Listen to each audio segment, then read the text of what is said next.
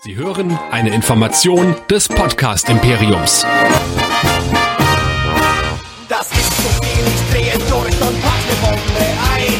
Als Terrorismus-Amateur leg ich beim Sender ein. Doch hab ich wohl die völlig falsche Studiotür genommen und bin auf diesem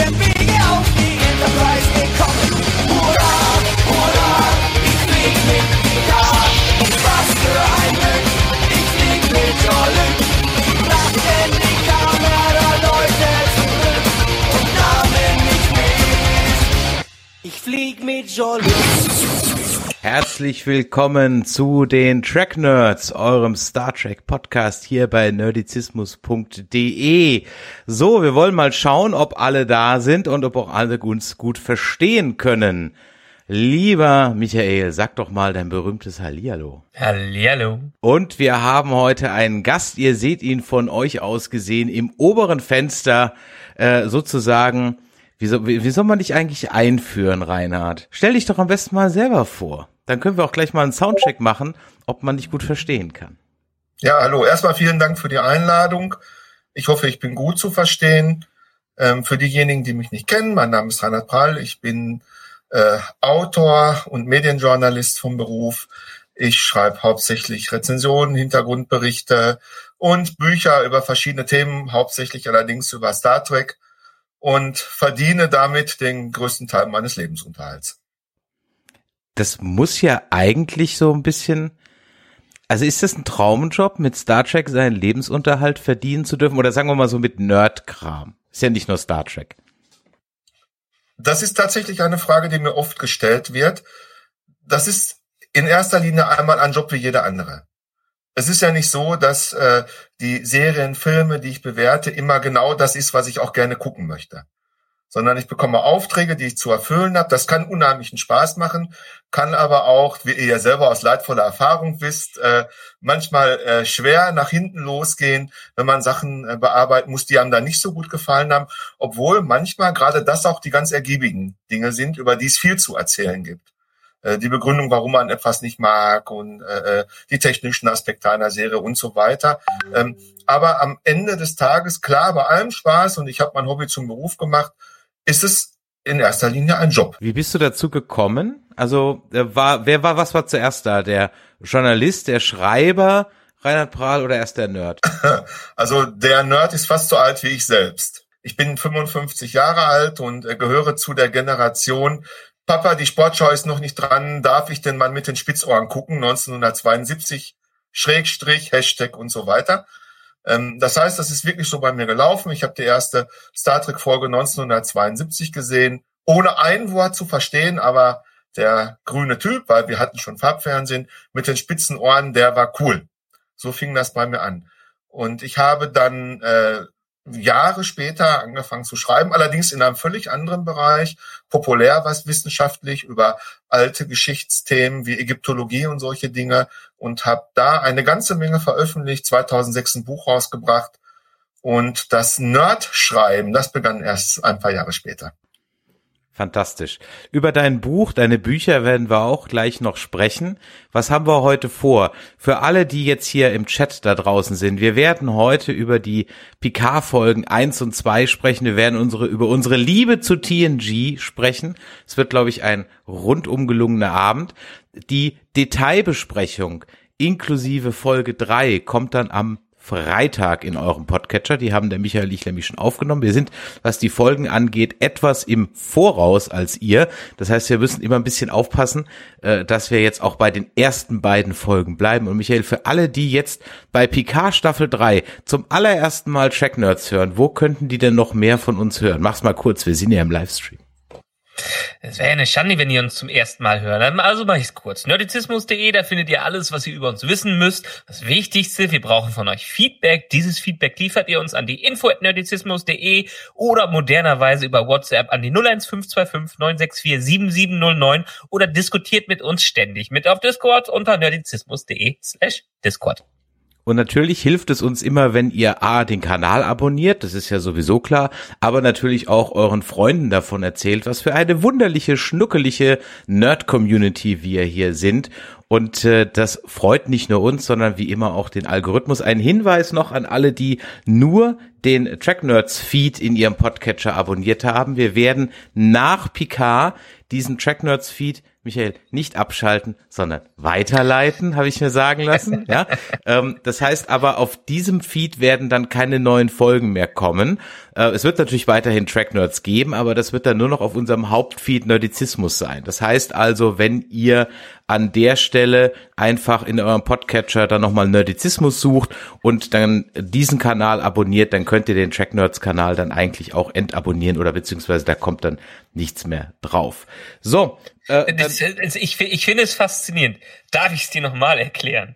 Das ist doch wurscht jetzt. Schalt den Track Nerds Feed einfach ab, ja, oder beziehungsweise abonniert Nein, er einfach wird nicht, Er wird nicht abgeschaltet, er wird, er wird weitergeleitet. Heißt, nächste Mal irgendwann in Zukunft werdet ihr plötzlich alle Folgen von uns mitbekommen, nicht nur die Track Nerds Folgen. Das heißt, wir haben den Feed umgeschaltet. Das heißt, ihr bekommt in Zukunft alles von uns mit. Es gibt dementsprechend keinen Track Nerds Feed mehr. Es gibt dann nur noch den einen, egal wo ihr drauf geht. Ja, aber ich habe ja vor, diese einen Feeds dann sukzessive auch in den Podcatchern wieder abzumelden. Weißt du? Die werden, glaube ich, automatisch dementsprechend Ah, abgemeldet. wenn- Aber also- müssen wir mal gucken. egal. Haben wir, haben wir noch nicht ausprobiert, Geht, deshalb. geht auf Nummer sicher, ja, geht auf Nummer sicher, sucht in eurem Podcatcher nach Nerdizismus und dann ist an der Stelle einfach gar keinen, äh, wie soll ich sagen, da besteht ja überhaupt gar kein Risiko. So, äh, Rainer, du bist ja jetzt schon hier der vierte Autor, fünfte Autor, den wir bei uns äh, begrüßen dürfen. Du findest dich in einer illustren Runde äh, zusammen mit äh, Tommy Krabweis zum Beispiel oder Andreas Eschbach. Ja, wirst du jetzt in einer Reihe genannt, ja, mit äh, diesen Größen. Und du hast auch ein paar Bücher schon äh, veröffentlicht. Und was hast du gesagt, du bist auch ein Nerd-Autor.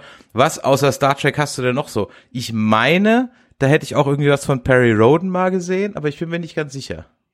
Nee, das nicht. Also zuerst mal liebe Grüße an Tommy von hier aus. Wir werden uns ja demnächst auch noch äh, sprechen, wenn es um deine neue Serie geht, lieber Tommy. Und äh, da freue ich mich schon sehr drauf.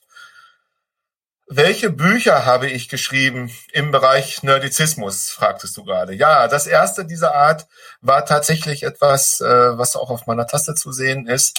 Ich weiß nicht, ob das hier noch einer kennt von euch, Captain Future.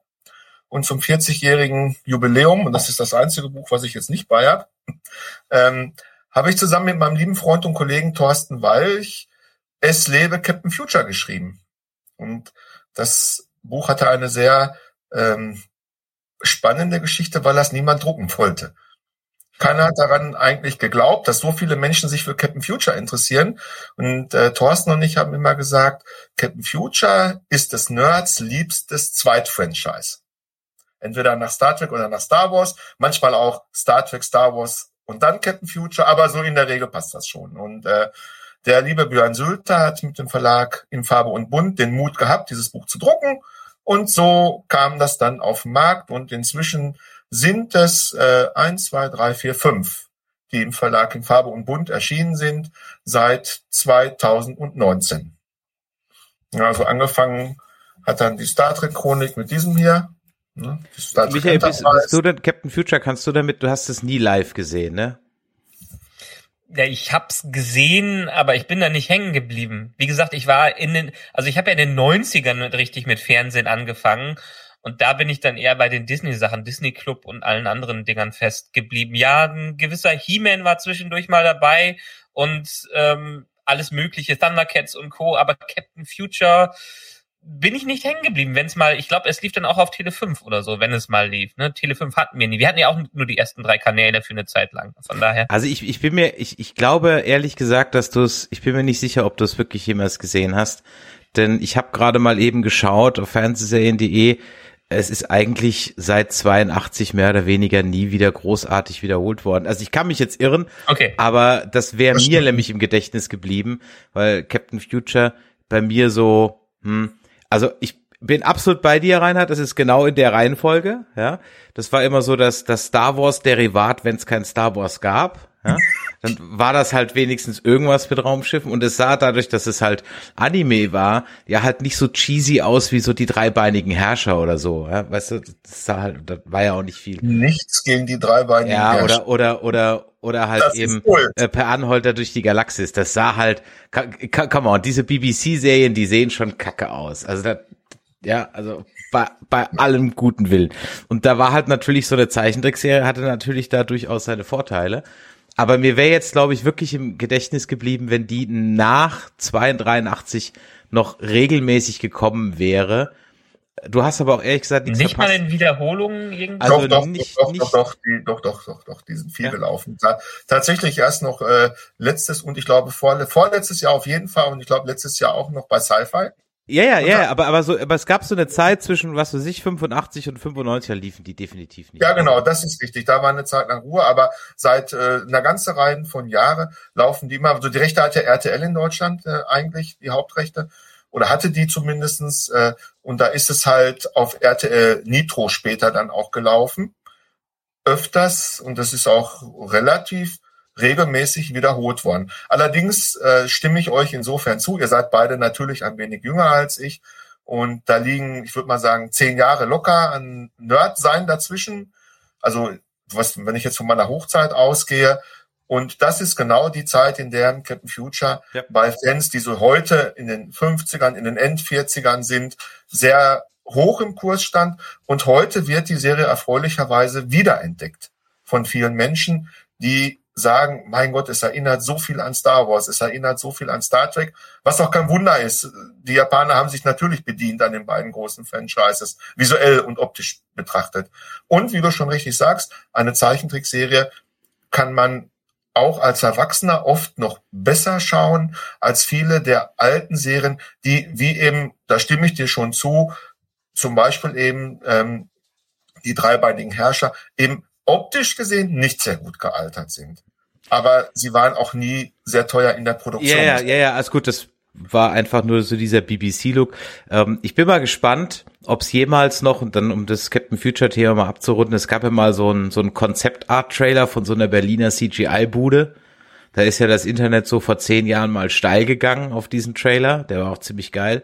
Die Rechte lagen dann bei irgendwie so einem Christian Alward. ja, richtig, genau. Ich habe wirklich auf vielen Wegen versucht, ihn zu kontaktieren. Er hat nie geantwortet, weil ich hätte Ja, mir auch immer nicht. mit ihm. Mit, mit ihm mal äh, gerne drüber unterhalten, aber da kam leider nie eine Antwort. Und äh, ich, ich warte immer noch auf eine gute Captain Future Verfilmung, weil sind wir ehrlich, das ZDF hat halt schon ziemlich viel verstümmelt, was ich als Dreijähriger oder Sechs- oder Vier- oder Fünfjähriger auch überhaupt nicht mitgekriegt habe. Der Punkt. Klar, die Serie gibt's heute natürlich in der Special Edition auch im Original. Man muss dann halt japanisch mit Untertitel schauen, aber ähm, da wird schon sehr deutlich, wie viel halt geschnitten worden ist, dass halt tatsächlich immer eine ganze Folge vom Zeitfaktor betrachtet äh, fehlt, die oftmals mal aus einer Folge, aus der anderen, aus der dritten zusammengeschnitten worden sind, so dass du oft eigentlich mehr oder weniger nur einen Zusammenschnitt der Serie hast. Allerdings, ich bin ehrlich gesagt ganz froh, dass es mit Christian Albert nichts geworden ist, weil er wollte ein Prequel erzählen. Das ist ja auch wieder so ein Modeding eigentlich mehr.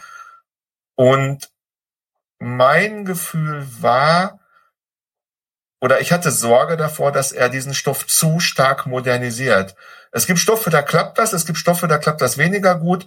Man muss aber wissen, dass schon die Toei Studios den Stoff in 78 einmal stark modernisiert haben.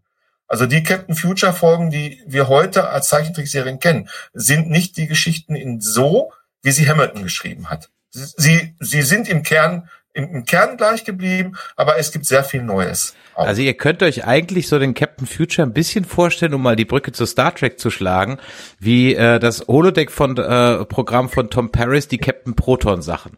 So ungefähr musst du dir eigentlich das Original von Captain Future vorstellen. So als klassischen 30er Jahre Raketenheftchen.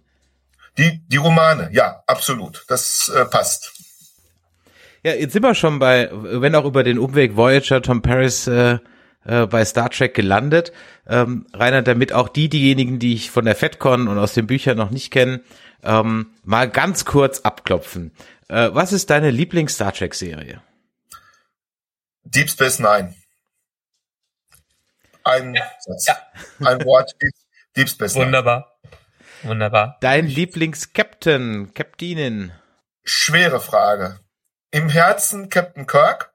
Logisch, weil es mein erster Captain war. Das klingt, oh ja, das klingt jetzt ein bisschen komisch, okay. Also es, er war mein erster Captain. Ansonsten auch da Cisco. Auch da Cisco. Und ähm, welche Folge hätte dir fast den Spaß an Star Trek verleidet?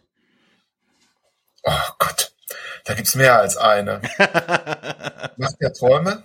Kraft der Träume, Kraft, der Kraft, Träume. Kraft der Träume, ja. Das die, ist, die schlechteste je gedrehte Star Trek-Folge. Ich glaube, da sind wir uns alle einig. Also, zu der, wenn ich mich recht entsinne, äh, die Kollegen Sebastian und Simon von Trek am Dienstag eine fantastische Background-Geschichte gemacht haben. Da müsst ihr mal bei denen im Podcatcher gucken unter, ich glaube, die beste, schlechteste Star Trek-Folge. Wie es, äh, wie es zu diesem Konvolut gekommen ist.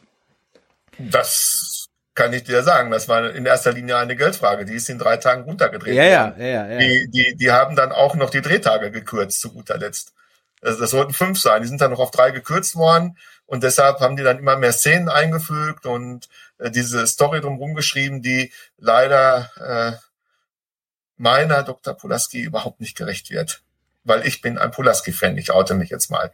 Äh, ganz ehrlich, ich bin ehrlich, ich bin auch ein Pulaski-Fan. Nicht, dass ich was gegen Crusher hätte, aber diesen etwas schnoddrigen, äh, raubeinigen Kontrapunkt auf der doch sehr aalglatten Enterprise D, der war schon gut.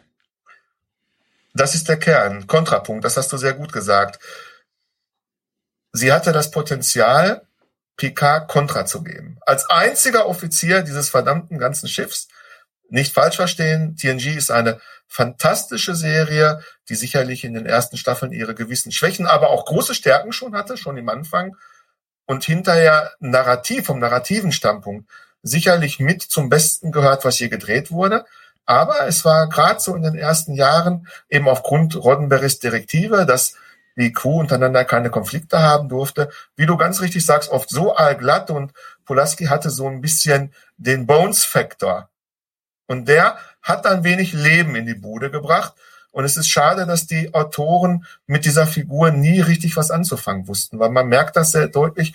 Es gibt, glaube ich, nur zwei Folgen, in der sie wirklich mal prominenter zutage tritt.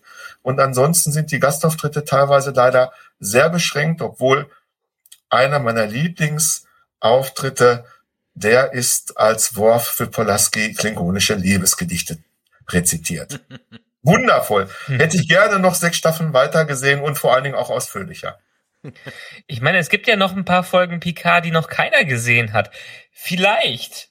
Vielleicht, ne? Die lebt ja Also noch, das, oder? Das ist jetzt auch keine, um, um das klar zu machen, also das ist jetzt kein Potential Spoiler, das ist wirklich, also das ist jetzt eine reine Spekulation, von der wir auch nicht wissen, ob sie stattfindet. Ne? Also nur, das, äh, falls, falls ihr das irgendwie wie denkt, wir würden Ich- wirklich Spoiler, die wir, also wir, wir wir werden nichts über Folge zwei hinaus spoilern. Aber sag mal, ähm, wie fängst du so ein Star Trek Buch dann an? Hast du noch mal einen kompletten Rewatch gemacht?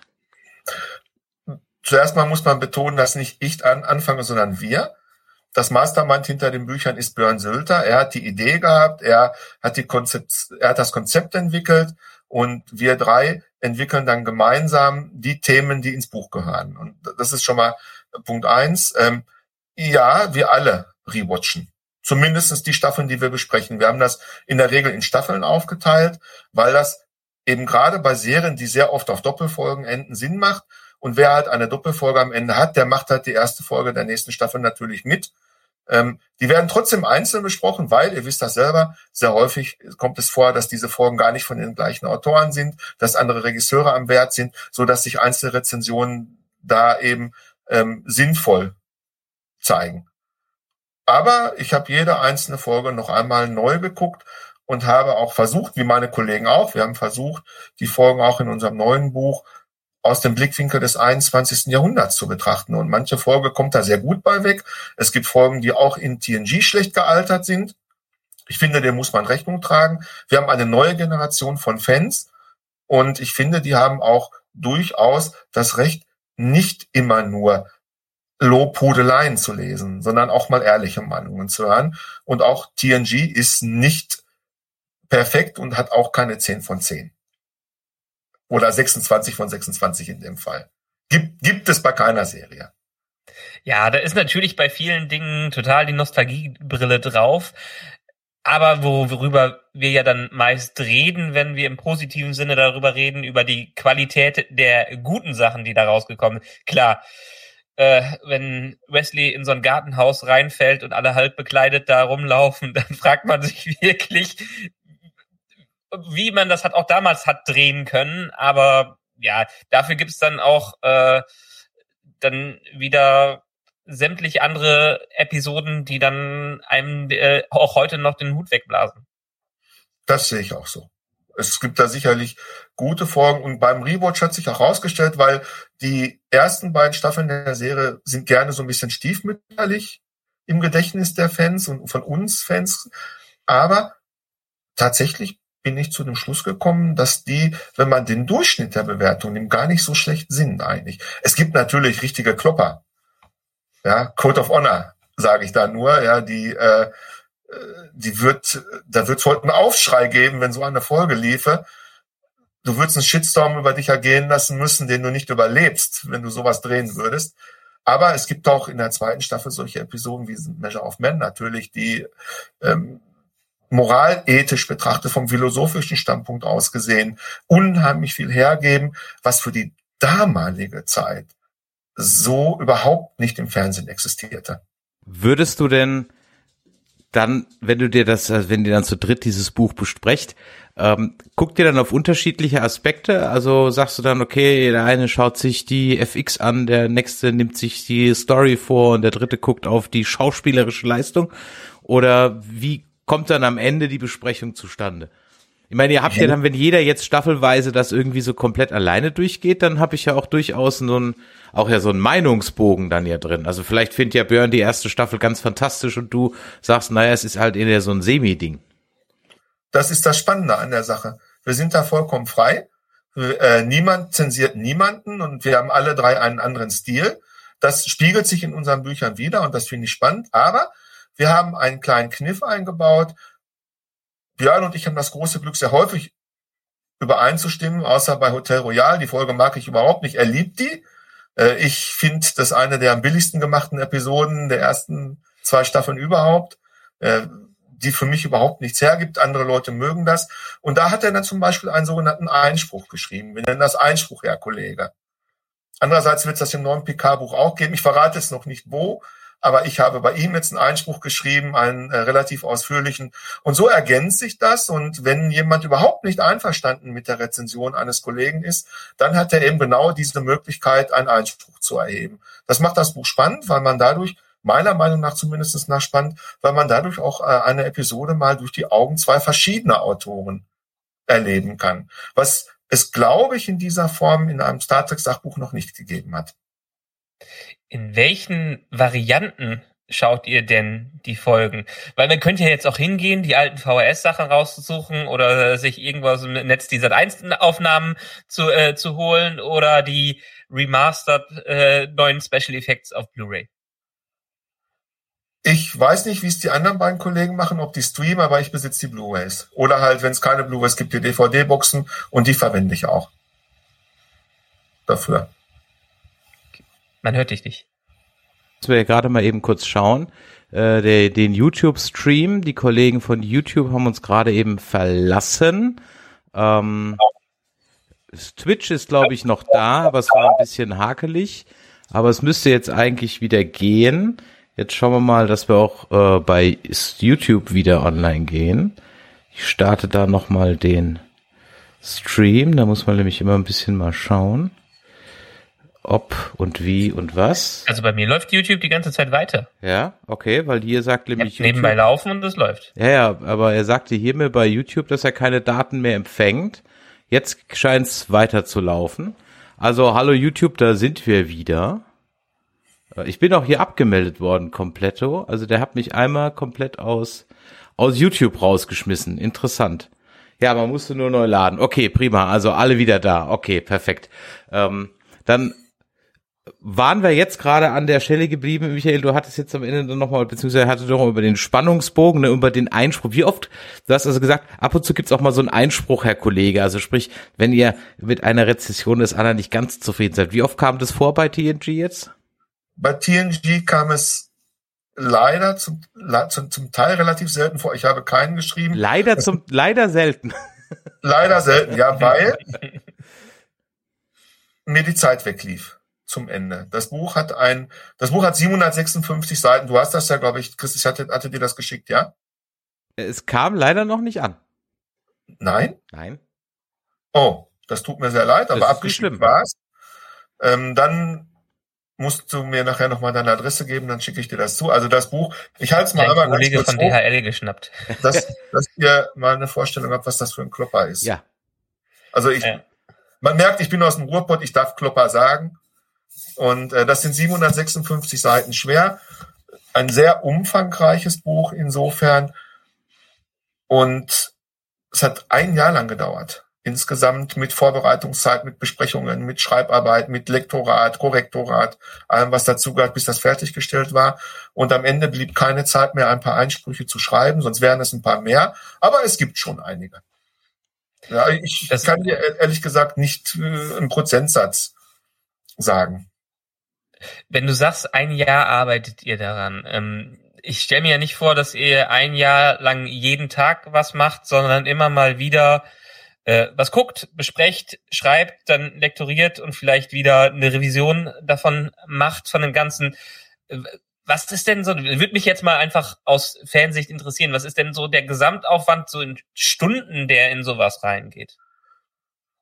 Das kannst du kaum ermessen muss ich ehrlich sagen. Es ist ein unheimlicher Zeitaufwand, wobei wir in der Regel die Rewatches gar nicht mitzählen auch. Sondern wenn ich jetzt von der reinen Schreibarbeit ausgehe, dann kann ich dir sagen, war das für mich, aber wahrscheinlich auch für die anderen Kollegen, über Monate, über die letzten Monate vor dem Lektorat, und ich rede jetzt nur vor dem Lektorat, und fast 24 jetzt nur vor dem Lektorat. Ich habe da tatsächlich okay. sieben Tage, sieben Tage, mehrere Stunden am Tag dran gearbeitet. Es läuft nicht ganz so ab, wie du dir das vorstellst, ein Buch, also zumindestens meine Art zu schreiben. Jeder Autor hat seinen eigenen Stil und seine Art. Ich neige dazu, erst durchzuschreiben, eine Staffel, und dann später nochmal drauf zu gucken. Oftmals ist es so, dass du nach äh, zwei, drei, vier Stunden betriebsblind wirst und überhaupt gar nicht mehr deine eigenen Fehler erkennst und auch, auch Stilblüten nicht mehr bemerkst und solche Sachen. Da macht es oft Sinn, das einige Zeit liegen zu lassen und dann nochmal drauf zu schauen. Ich mache das oft in einem Rutsch. Später im Lektorat passiert das Ganze nochmal. Im Korrektorat passiert es nochmal. Aber da können dann natürlich keine Änderungen mehr folgen. Im Lektorat ja, im Korrektorat hinterher nicht mehr. So, dass ich möchte es mal so ausdrücken würde ich meinen Stundenlohn ausrechnen, müsste ich mir sofort einen anderen Job suchen. ich habe jetzt das beste Beispiel, weil man ja seit wie vielen Jahren, über zehn Jahren verfolgt, wie George R. R. Martin an Winds of Winter schreibt. Und er hat nämlich auch gesagt, sein Prozess ist, er schreibt ein Kapitel, manchmal kommt er ein bisschen weiter, manchmal kommt er nicht, dann liest das und schreibt das dreimal nochmal neu, weil er keinen Bock auf das hat, was er geschrieben hat und nicht mehr weiß, was er vorher geschrieben hat und denkt, was habe ich für einen Schwachsinn gemacht? Und deshalb warten wir seit äh, einer Dekade auf dieses blöde Buch. Genau deshalb braucht er zehn Jahre. Und ich habe das früher genauso gemacht. Äh, ich schreibe ja auch Kurzgeschichten, ich arbeite an Hörspielen mit und schreibe ja auch also belletristische Sachen, nicht in dem Ausmaß wie ein Herr Eschbach und leider auch nicht für das Honorar eines Herrn Eschbachs, obwohl er super der, ist. Der haut ja auch wirklich pro Jahr seine fünf Bücher raus, so ungefähr. Ja, das ist schon etwas, was ich für kompliziert halte auch qualitative Kompliziertheit. Ich finde, man merkt das bei Fitzek sehr stark. Nichts gegen Fitzek, aber auch die Bücher werden langsam uniform in, in ihrer Art und, und, und vorhersehbar. Und das ist meiner Meinung nach der Fall, wenn man wirklich zu viel macht. Oft, dann kommt man halt hinterher dahin, dass die Bücher irgendwann auf einem Level stehen bleiben und die ersten Jahre halt immer stärker werden. Eschbach hat den großen Vorteil, dass der unheimlich viele Ideen hat und wirklich auch die Genres wechselt und, und, und äh, da sehr, sehr viel zu bieten hat in, in dieser Richtung, während andere Autoren das weniger haben. Aber wenn du wirklich so arbeitest in der Art, wie es ein äh, Herr Martin tut, dann brauchst du zehn Jahre für ein Buch. Das ist so. Ja. Also gehen viele Kollegen dazu über, man macht sich einen Plan, man macht ein Exposé, man fängt dann an, den Plot drunter zu schreiben, man fängt an, Figuren zu entwickeln, das Worldbuilding zu machen. Das dauert schon mal zwei, drei Monate, wenn du sowas machst. Und dann fängst du irgendwann an zu schreiben und schreibst erstmal den First Draft oder auch den Zero Draft. Manche schreiben also einfach nur mal runter, ohne überhaupt großartig zu strukturieren. Und dann entwickelst du immer weiter und gehst den Draft wieder durch und nochmal durch und bist dann entweder schnell zufrieden oder weniger schnell zufrieden. So ist Was so denkst der, du denn, ist der-. Was ist denn als perfekten Übergang für dich denn der Prozess hinter der aktuellen Picard-Staffel gewesen, was das angeht? Was denkst du, wie haben die geschrieben? Also ich Oh habe ja die Theorie, sie haben, jeder schreibt einen Zettel, dann wird alles hochgeworfen und dann in der Reihenfolge, wie es runterfällt, wird's verfilmt. Ich, ich glaube schon, dass es im Writers Room nicht sehr viel anders ist, als ich es gerade gesagt habe.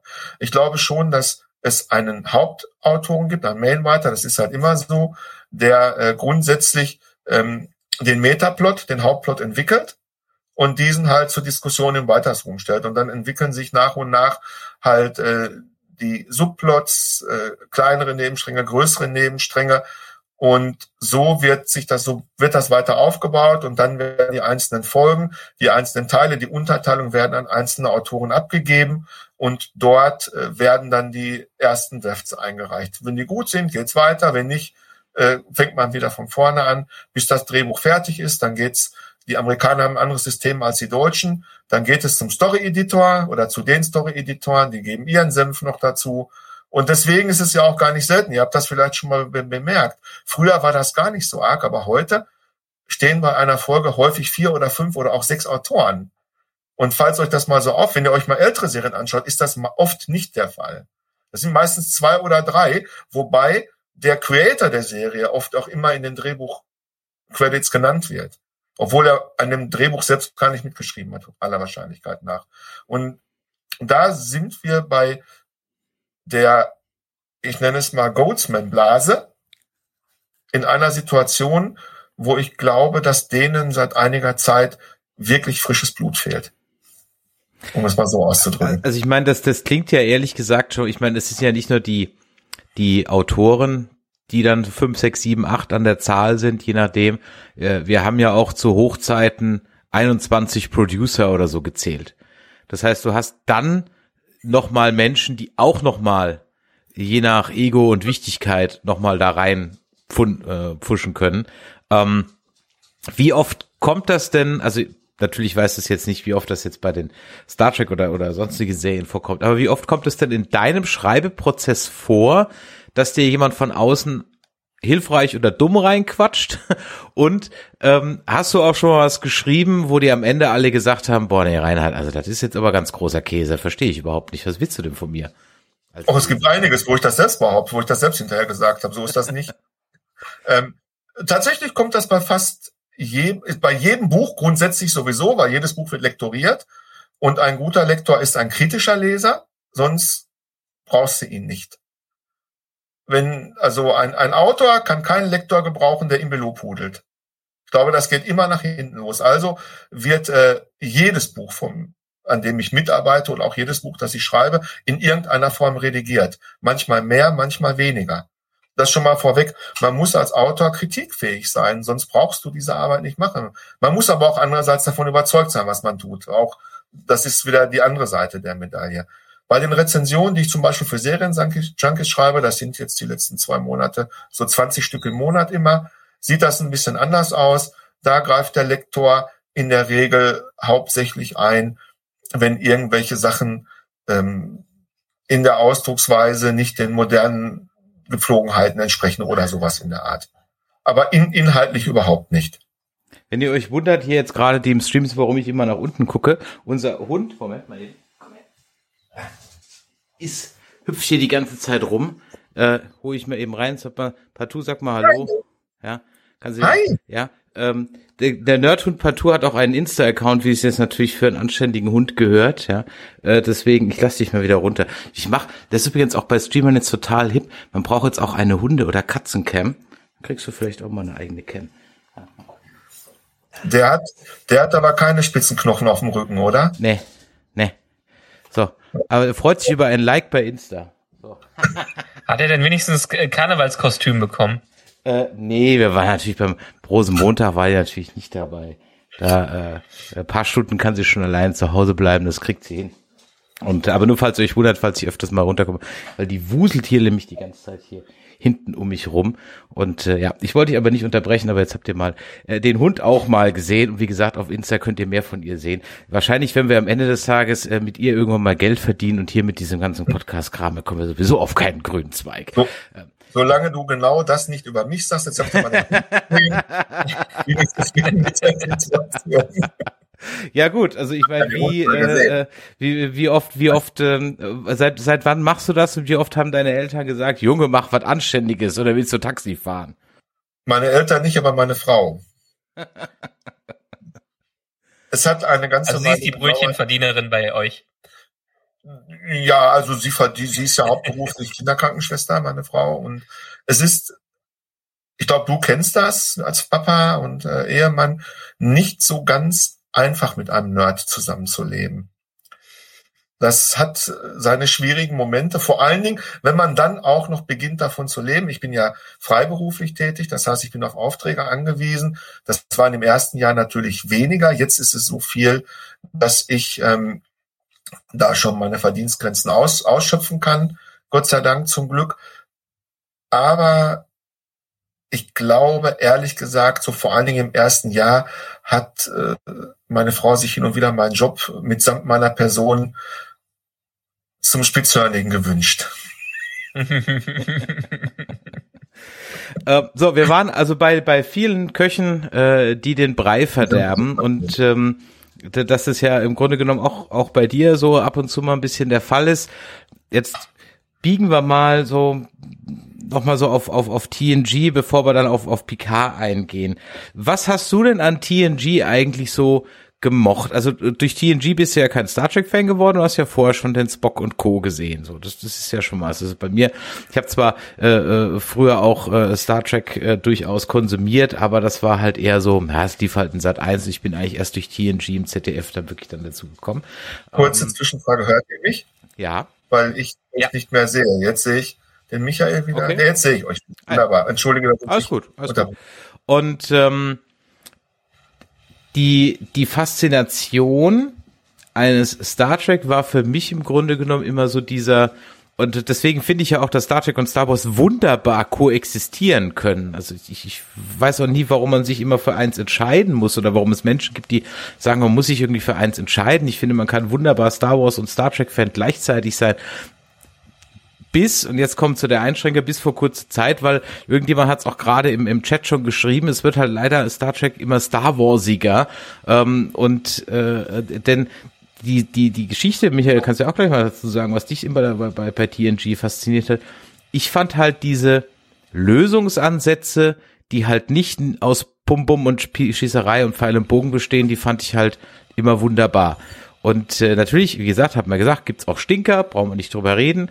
Aber ähm, diese anderen Lösungsansätze, die fand ich immer toll. Und halt auch, Michael und ich sind uns ja einig, die Enterprise D ist eigentlich das Schiff, auf dem wir am liebsten äh, sein wollen würden, wenn wir es uns denn aussuchen könnten. Und äh, was hat dich denn, Reinhard, so hat dich TNG bestärkt da drin, Star Trek-Fan zu werden? Kam es dann wirklich erst mit DS9? War es Chronistenpflicht? Und wenn es TNG war, was, welcher Aspekt denn davon?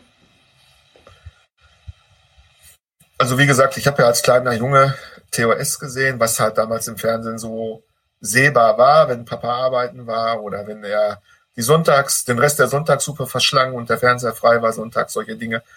Und Ende der 70er, 78 hat äh, der liebe Thorsten mich letztens noch erinnert, ist eine Wiederholung gelaufen. Und die habe ich dann tatsächlich schon mit etwas anderen Augen gesehen. Da war ich dann schon um die elf rum, dann be begreift man auch mehr, was man da sieht. Und da war es eigentlich schon wirklich um mich geschehen. Dann kam ja auch, ihr wisst das alle wahrscheinlich noch, dann lief im dritten Raumpatrouille Orion, Mondbasis Alpha 1, dann der fantastische Film im ZDF.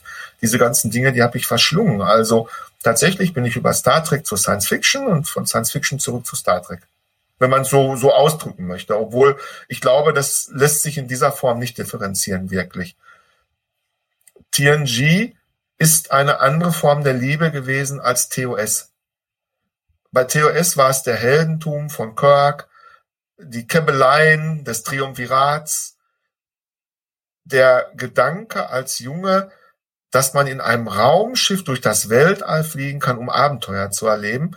Ich glaube, das ist etwas, was mich sehr getriggert hat und was bei TNG nicht mehr so narrativ ausgeprägt war, wie halt in der Originalserie, wo Roddenberry ja oft auch in seinen erzählerischen Wünschen eingeschränkt wurde durch, durch NBC und durch äh, die Verantwortlichen, durch die Geldgeber quasi.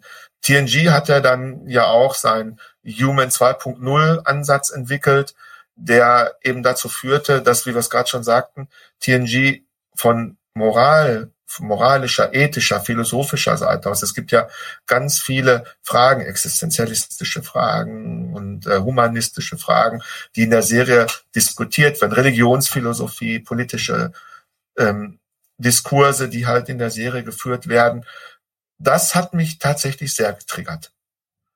Und da ist nochmal natürlich, selbstverständlich im Verbund mit dem Sense of Wonder, den diese Serie bis heute für mich versprüht. Und ich finde auch gerade auf Blu-ray mit dieser sanften Modernisierung, die die Serie erfahren hat, ist sie heute noch ganz wundervoll in vielen Bereichen anzusehen. Ist also toll gealtert, diese ganze Serie. Und da finde ich, hat TNG etwas so Nachhaltiges geschaffen, dass mich in meinem Fan-Sein schon geprägt hat. Ich höre nichts. Ja, wie sieht's bei dir aus? Du hast ja auch vor kurzem erst, naja, wann hast du das letzte Mal gesagt? Vor einem Jahr oder wann es war?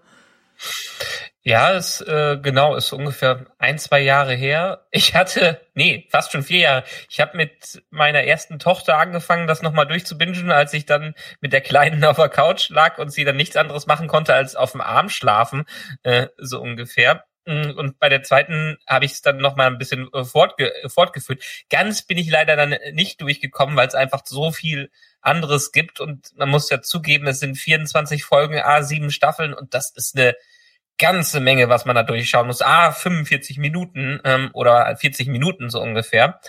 Also bei mir war es, ich ich habe in den 90ern, als ich dann so richtig Dinge verstanden äh, habe, ich bin 83 geboren, ähm, ich habe es immer wieder nebenbei geschaut und fand Star Trek auch cool in der, in der Richtung, fand vor allem die Filme damals gut, aber es war natürlich, ein, wie du auch sagtest, Reinhard, ein äh, sichtbarer Unterschied zwischen ähm, Kirk und Picard und äh, Kirk habe ich weiterhin mehr die Filme als Kind der 80er, 90er im äh, Kopf als die Serie, was, äh, was das angeht und, und Picard kam dann halt nebenbei immer, was das angeht.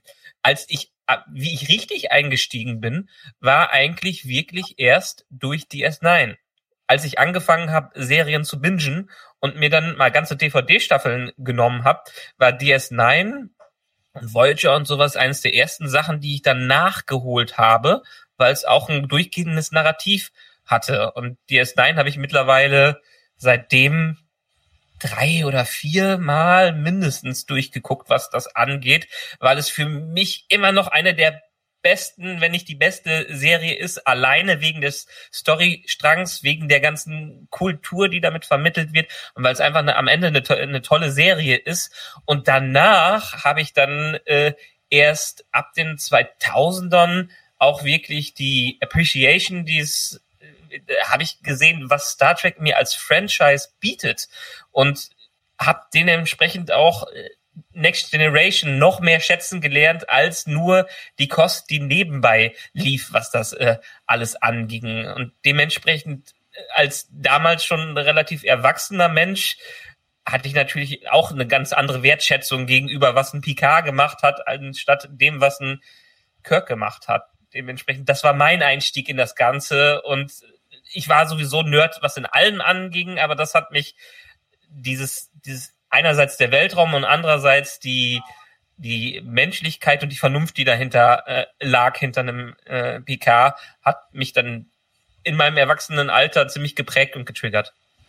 Könnte man vielleicht irgendwie so sagen, dass bei, bei TOS, jemand hat es im Chat gerade geschrieben, war so ein bisschen Abenteuer-Piratenfilm, zum ab und an mal ein bisschen moralischen Ansatz, nicht immer.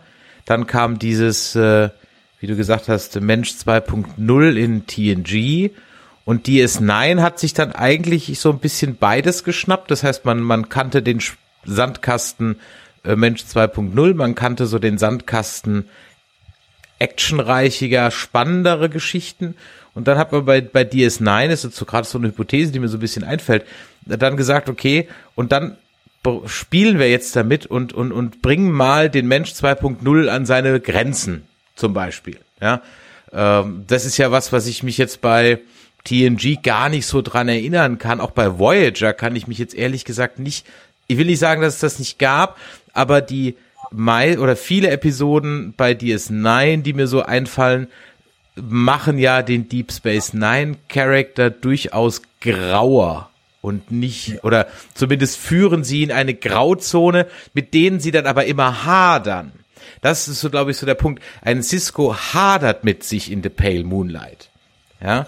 Ähm, und, und, äh, und, und, und, und, und, und kämpft wirklich mit sich. Und wenn ich mir jetzt noch mal so die ersten zwei Folgen der neuen Staffel und auch die anderen, äh, wir bleiben jetzt einfach mal nur bei Picard, wir brauchen jetzt gar nicht Discovery oder so erwähnen, dann finde ich, da hadert niemand mehr. Da werden Leute halt enthauptet, aber das ist halt no big deal.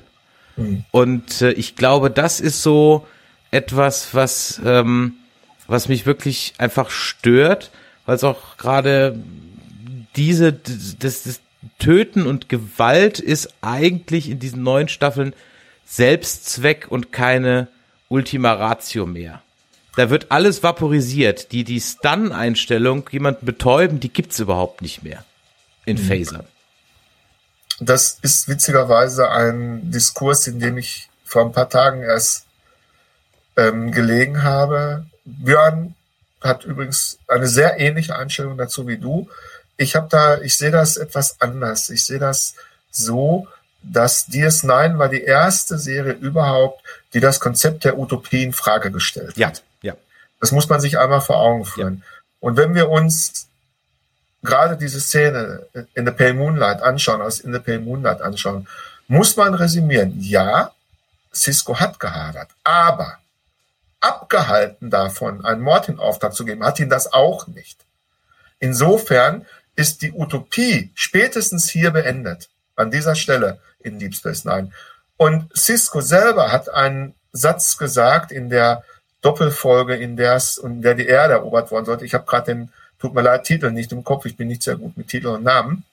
Ähm, aber da hat äh, Cisco sinngemäß nämlich gesagt, es ist leicht, in einer Utopie zu leben, solange man nicht in Gefahr gerät. Das heißt, wenn es einem gut geht, wenn man keinen Hunger hat, wenn man, äh, wenn man materiell gut versorgt ist, wenn man beschützt ist, wenn man behütet ist, dann ist es sehr leicht, in einer Utopie zu leben und auf jene herabzuschauen, die nicht das große Glück haben, so beschützt und behütet zu existieren. Und das ist ein sehr guter Satz, den Cisco da gesagt hat. Und genau das passiert in Picard. In Picard ist die ganze Utopie, die die Föderation ausgezeichnet hat, nicht nur in Frage gestellt worden, sondern im Grunde genommen ad absurdum geführt, weil eben die Föderation nach diesem Androidenangriff sämtliche Hilfen für die Romulaner eingestellt hat. Man hat, man hat als eine Gesellschaft, die sich auf die Fahnen Gleichberechtigung, Toleranz, Hilfsbereitschaft, also alles das, was uns vom moralischen Standpunkt aus gesehen menschlich macht, hat man einfach über Bord geworfen, hat sich abgeschottet, isolationistische Tendenzen an den Tag gelegt und hat darauf gepfiffen, was mit dem Rest der Galaxis passiert. Jetzt stell dir eine Frau wie Seven of Nine vor, die sieben Jahre lang auf der Voyager lebt, dort vorgelebt bekommt, was die Föderation ist und dann das exakte Gegenteil davon erlebt. Wie würde so eine Frau sich verändern? Das ist die Frage, die die Autoren stellen im PK. Und ich finde, die Frage ist ausgezeichnet beantwortet. Sie hat nämlich ihre, ihre, ihre eigene Form der Gerechtigkeit entdeckt und hat ihre eigenen Regeln aufgestellt. Und dass die Regeln am Rande der Legalität stattfinden, weil keine, keine Exekutive mehr da ist, die die Gesetze durchsetzen kann, außer die Fenris Ranger in diesem Fall. Dass man darunter abhärtet und auch Rachegefühle entwickelt, wenn der wenn Icheb getötet wird, wie jetzt in der ersten Staffel der Fall war, finde ich eine logische Konsequenz. Und da finde ich, haben die Autoren eigentlich sogar gut aufgepasst, weil sie gerade jetzt diese Figur Seven of Nine sehr logisch und konsequent weiterentwickelt haben. Das ist nur ein Beispiel. Wir können auch über Elnor reden, auch. El Elnor ist kein Mörder. Elnor ist in seiner Kultur verankert. Hätte Elnor diesen Botschafter nicht getötet, hätte er sich und die ganzen Kuwait Milat entehrt. Das entspricht dem Samurai-Kodex in etwa. Und da muss man, finde ich, differenzieren und sagen, ja, es gibt diese Gewalt, aber unter welchen Voraussetzungen gibt es die? Und Elnor hat sicherlich äh, Gewalt angewendet und hat sie auch zum Teil inflationär angewendet. Und sicherlich war das auch den Sehgewohnheiten des jungen Publikums geschuldet. Darüber brauchen wir nicht diskutieren. Trotzdem hat Elnor ja niemals sinnlose Gewalt angewendet, sondern er hat all seinen Kontrahenten stets die Möglichkeit gegeben zu überleben.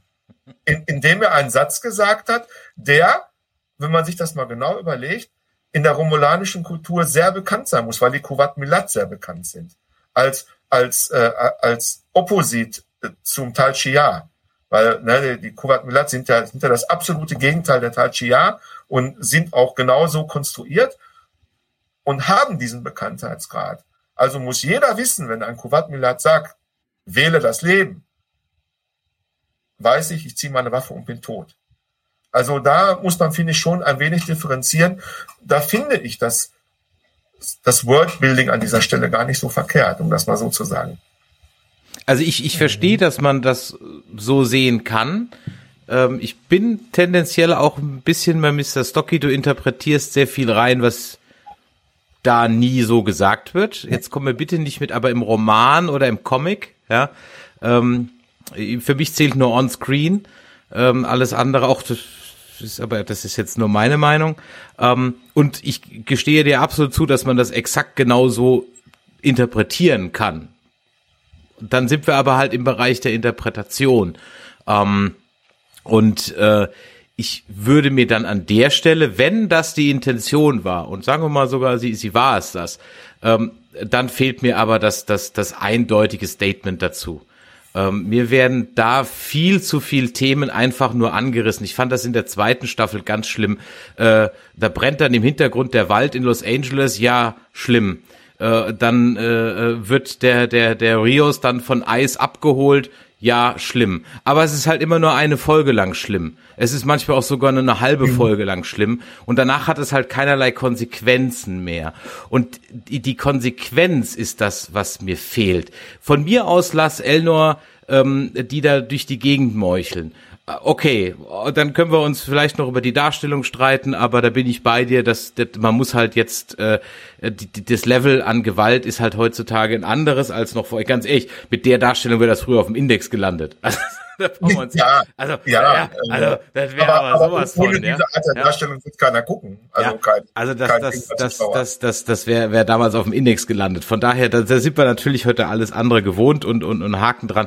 Das, das, da, darüber kann ich noch hinwegsehen. Aber das gerade bei der, bei der Szene mit dem romulanischen Botschafter, dass halt ein Picard das einfach dann so, ich will nicht sagen weglächelt, aber einfach mehr du du du du du du du ja. Ähm, und jetzt auch in der zweiten Folge von von der dritten Staffel, wo Worf diesen endlich mal Ferengi-mäßigen Ferengi äh, äh, auch for absolutely no fucking reason ja einfach, er hat die ja gar nicht bedroht und gar nichts. Also er ist halt ein böser äh, Gangsterboss oder so. Aber es ist ja nicht so, dass der da jetzt gerade irgendwie den Phaser rausgeholt hat, die Handgranate oder sonst irgendwas. Außerdem wollte Raffi nicht noch Informationen von ihm haben irgendwie, weil hätte ihn ja auch, also er, er enthauptet ihn einfach eben so.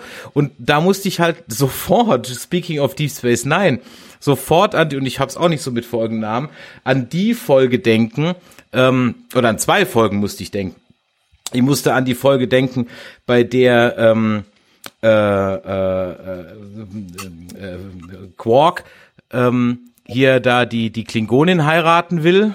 Soll oder dann irgendwie war das und dann in dem in dem einen Zweikampf soll er doch dann von dem einen umgebracht werden von dem einen Klingon und dann Gauron sogar einschreitet und sagt, ey, Ja. äh, den, den unbewaffneten Feigling hier ist eine absolute Ehrlosigkeit. Ähm, Äh, du wirst entehrt, wenn du das machst. Also speaking of Ehre, das ist das eine. Und das zweite, was mir auch sofort eingefallen ist, war in einer Folge TNG, wo, ach, das war ja genau der, der klingonische Bürgerkrieg, ähm, in, in, in der ja dann Worf die Gelegenheit hat, den Duras Neffen, Sohn, was auch immer, zu töten. Es ja eigentlich sogar von ihm verlangt wird, äh, das zu tun, aber er es halt eben nicht tut und äh, äh, und und und dann halt ähm, entehrt von dannen zieht und äh, das ist, weißt du, das ist halt eben, es hat halt Konsequenzen. Von mir aus soll er ihn umbringen, aber es bleibt halt alle ohne Konsequenz. Murder Agnes ist das nächste Beispiel in der Riege und diese Konsequenzlosigkeit. Ich glaube, das ist das, was mich an dieser Geschichte, an diesen, diesen ganzen Geschichten stört. Es hat nichts Konsequenzen und, ähm, und, und, und damit habe ich wirklich ein massives Problem, weil es für mich, Utopie, Dystopie hin oder her, diese ganze Welt einfach für mich dann nur noch zu einem Actionfilm macht. Das ist halt Die Hard. Der hat halt dann am Ende auch 20, 20 äh, äh, äh, Terroristen auf dem Gewissen und ob der dafür jemals vor Gericht kommt, werden wir in einem Actionfilm aus den 80ern nie sehen, weil who the fuck cares? Ja? Ähm, und hier Ich- ist es halt ich- auch so ein bisschen. Ich muss mal ganz kurz an der Stelle eingreifen und vielleicht auch Ja, Michael bitte. mal zu Rate ziehen, weil ich der Meinung bin, der Ferengi, der Ferengi wollte Raffi töten. Deswegen hat er sie ja auch unter Drogen gesetzt. Also ist Worf eigentlich gekommen, um Raffi das Leben zu retten. Also da sehe ich die Situation etwas anders, wo ich, also bei Elnor sind wir uns einig, kann man das natürlich auch anders sehen, kulturell bedingt und so, wo ich dir natürlich recht gebe, dass manchmal die Konsequenz insofern fehlt. Es wäre natürlich eine wunderschöne Szene gewesen, wenn Seven of Nine hinterher vielleicht mal geweint hätte oder sowas. Als Beispiel. Um jetzt einfach nur mal ein schnelles Beispiel, was mir gerade jetzt direkt in den Kopf kommt, so ein bisschen so diesen, diesen seelischen Zusammenbruch, nachdem diese Rache äh, erfüllt ist, da eben eine emotionale Reaktion zu erleben. Gut, die ist hinterher mit Raffi in irgendeiner Form erfolgt, aber eben nicht als Konsequenz aus dieser Rachetat. Insofern stimme ich dir zu. Und wo ich dir noch zustimme, und ich glaube, da sind wir uns, das sind Wir wir, sind, uns glaube ich, gar nicht weit weg grundsätzlich. Nein, Ja. nein, glaube ich gar nicht, auch nicht. Und wo wir uns, glaube ich, alle auch einig sind, die, der Writers Room, sowohl bei Discovery als auch bei Picard, meint es immer unheimlich gut, das ist gar keine Frage. Die haben das Herz am rechten Fleck, auch darüber muss man null diskutieren. Es ist, äh, äh, ich habe äh, wirklich ähm, äh, Kalber, Stamets, ein wundervolles Paar, sehe ich unheimlich gerne, die beiden. Wo mein Problem mit beiden Serien ist, ist, dass viele Fässer aufgemacht werden und keins davon wird wirklich gefüllt bis zum Anschlag. Die bleiben alle halb leer, diese Fässer. Und am Ende löst sich der Plot, der eigentliche Plot, irgendwo in im Nichts auf. Das Ja. ist das, was ich schade finde. Ja, ich meine, wir haben schon sehr oft drüber diskutiert. Einerseits sehe ich das als Problem, dass wir erstens versuchen, eine Serie wie Picard, ich meine, Discovery hatte schon ein paar mehr Folgen als Picard, was das angeht, aber eine Geschichte von Picard innerhalb von acht, neun oder zehn Folgen zu erzählen. Ähm, wo man sich immer wieder denkt, okay, das hätte jetzt ein netter Kinofilm sein können, wenn man es runtergebrochen hätte. Aber das ist es die Sache. In diesen acht, neun, zehn Folgen werden alle Themen aufgemacht. Aber da es eine serielle Story ist und keine Planet of the Week Story, muss man sich dann weiterhin mit dem großen Ganzen beschäftigen und kann sich nicht mit den kleinen Dingen beschäftigen. Früher hatten wir äh, die Sache, da haben wir sogar Füller-Episoden gehabt, die großartig waren, weil die sich auf ein gewisses Thema konzentrieren konnten und nur ein zwei oder vielleicht drei Subplots in einer äh, Episode drin hatten, die die dann durchgearbeitet haben, die auch nicht überkomplex waren, so dass man Zeit hatte, die in 45 Minuten, in 40 Minuten abzuhandeln. Ähm, die Serien heute haben da einen ganz anderen äh, Anspruch. Discovery ist so ein bisschen so ein Zwiespalt. Einerseits wollen sie die große Story da drüber haben, andererseits wollen sie dann zwischendurch zumindest diese Hybrid, Planet of the Week Sachen ähm, reinschmeißen. Äh, da sind sie immer noch im Findungsprozess, was, äh, was das angeht, äh, leider. Und auch wenn sie teilweise besser werden, sind wir uns ja einig, dass sie am Ende der Staffel das leider immer wieder vermurksen, weil sie es nicht konsequent durchziehen. Und das wird noch deutlicher dann bei diesen kürzeren Serien wie Picard, die dann wie du gerade auch sagtest, alles in einen Topf schmeißen, aber nicht die zentralen Themen haben, auf die sie sich fokussieren können, weil entweder vielleicht der Mut fehlt, das so zu reduzieren, oder äh, weil die Disziplin fehlt, äh, das einfach mal durchzuziehen, weil die Generation von heute ja viel Action und viele Themen verarbeiten muss. Also wir sind uns vielleicht einig, dass so eine TNG-Folge, die war früher sehr simpel, aufgebaut. Da hatte man eine kleine Idee, die darin verarbeitet wurde, ein kleines Thema, wo die Story an sich gar nicht so kompliziert war. Die Themen, die da drin verarbeitet worden sind, die konnte man philosophisch ausdiskutieren, weil da Handlungen drin durchgeführt äh, worden sind, die man dann vielleicht hinterfragen oder nicht hinterfragen könnte, meist auf den äh, fremden äh, fremden Planeten. Aber das, also es war nicht kompliziert, aber darin konnte viel reingelesen werden. Heutzutage machen sie es unglaublich komplex, unglaublich kompliziert, dass man nicht keine klare Linie mehr in diesen vielen Themen fahren kann. Und das ist für mich immer wieder einerseits die moderne Darstellung, andererseits die zu komplexe Darstellung, die, wo die es noch nicht den Weg gefunden haben, außer vielleicht in Lower Decks das große Ganze zu, äh, zu reduzieren, was wir heutzutage haben. Ich, ich finde, wir bewegen uns in einem Bereich der Scheinkomplexität eigentlich mehr. Ja, das heißt also, die Serien werden komplex angeboten, sind es aber eigentlich letzten Endes gar nicht, weil genau das ist, was du und auch Chris sagen, die Serien im Grunde genommen um die Hälfte kürzer sein müssten. Und ich finde generell ist das ein Problem, was wir überhaupt in der Serienlandschaft verstärkt beobachten. Es wird ja gerne, es gibt ja diesen Terminus, wir bewegen uns im goldenen Serienzeitalter. Das sehe ich nur partiell so. Wir dürfen nicht vergessen, eine Serie wie TNG, TNG hatte nicht im Ansatz die visuellen Möglichkeiten, die heute bestehen. Und ich glaube, wenn man das, wenn man wirklich einen adäquaten Vergleich ziehen will, kann man sehr gut sich eine Serie wie Picard oder Discovery neben The Orville mal angucken.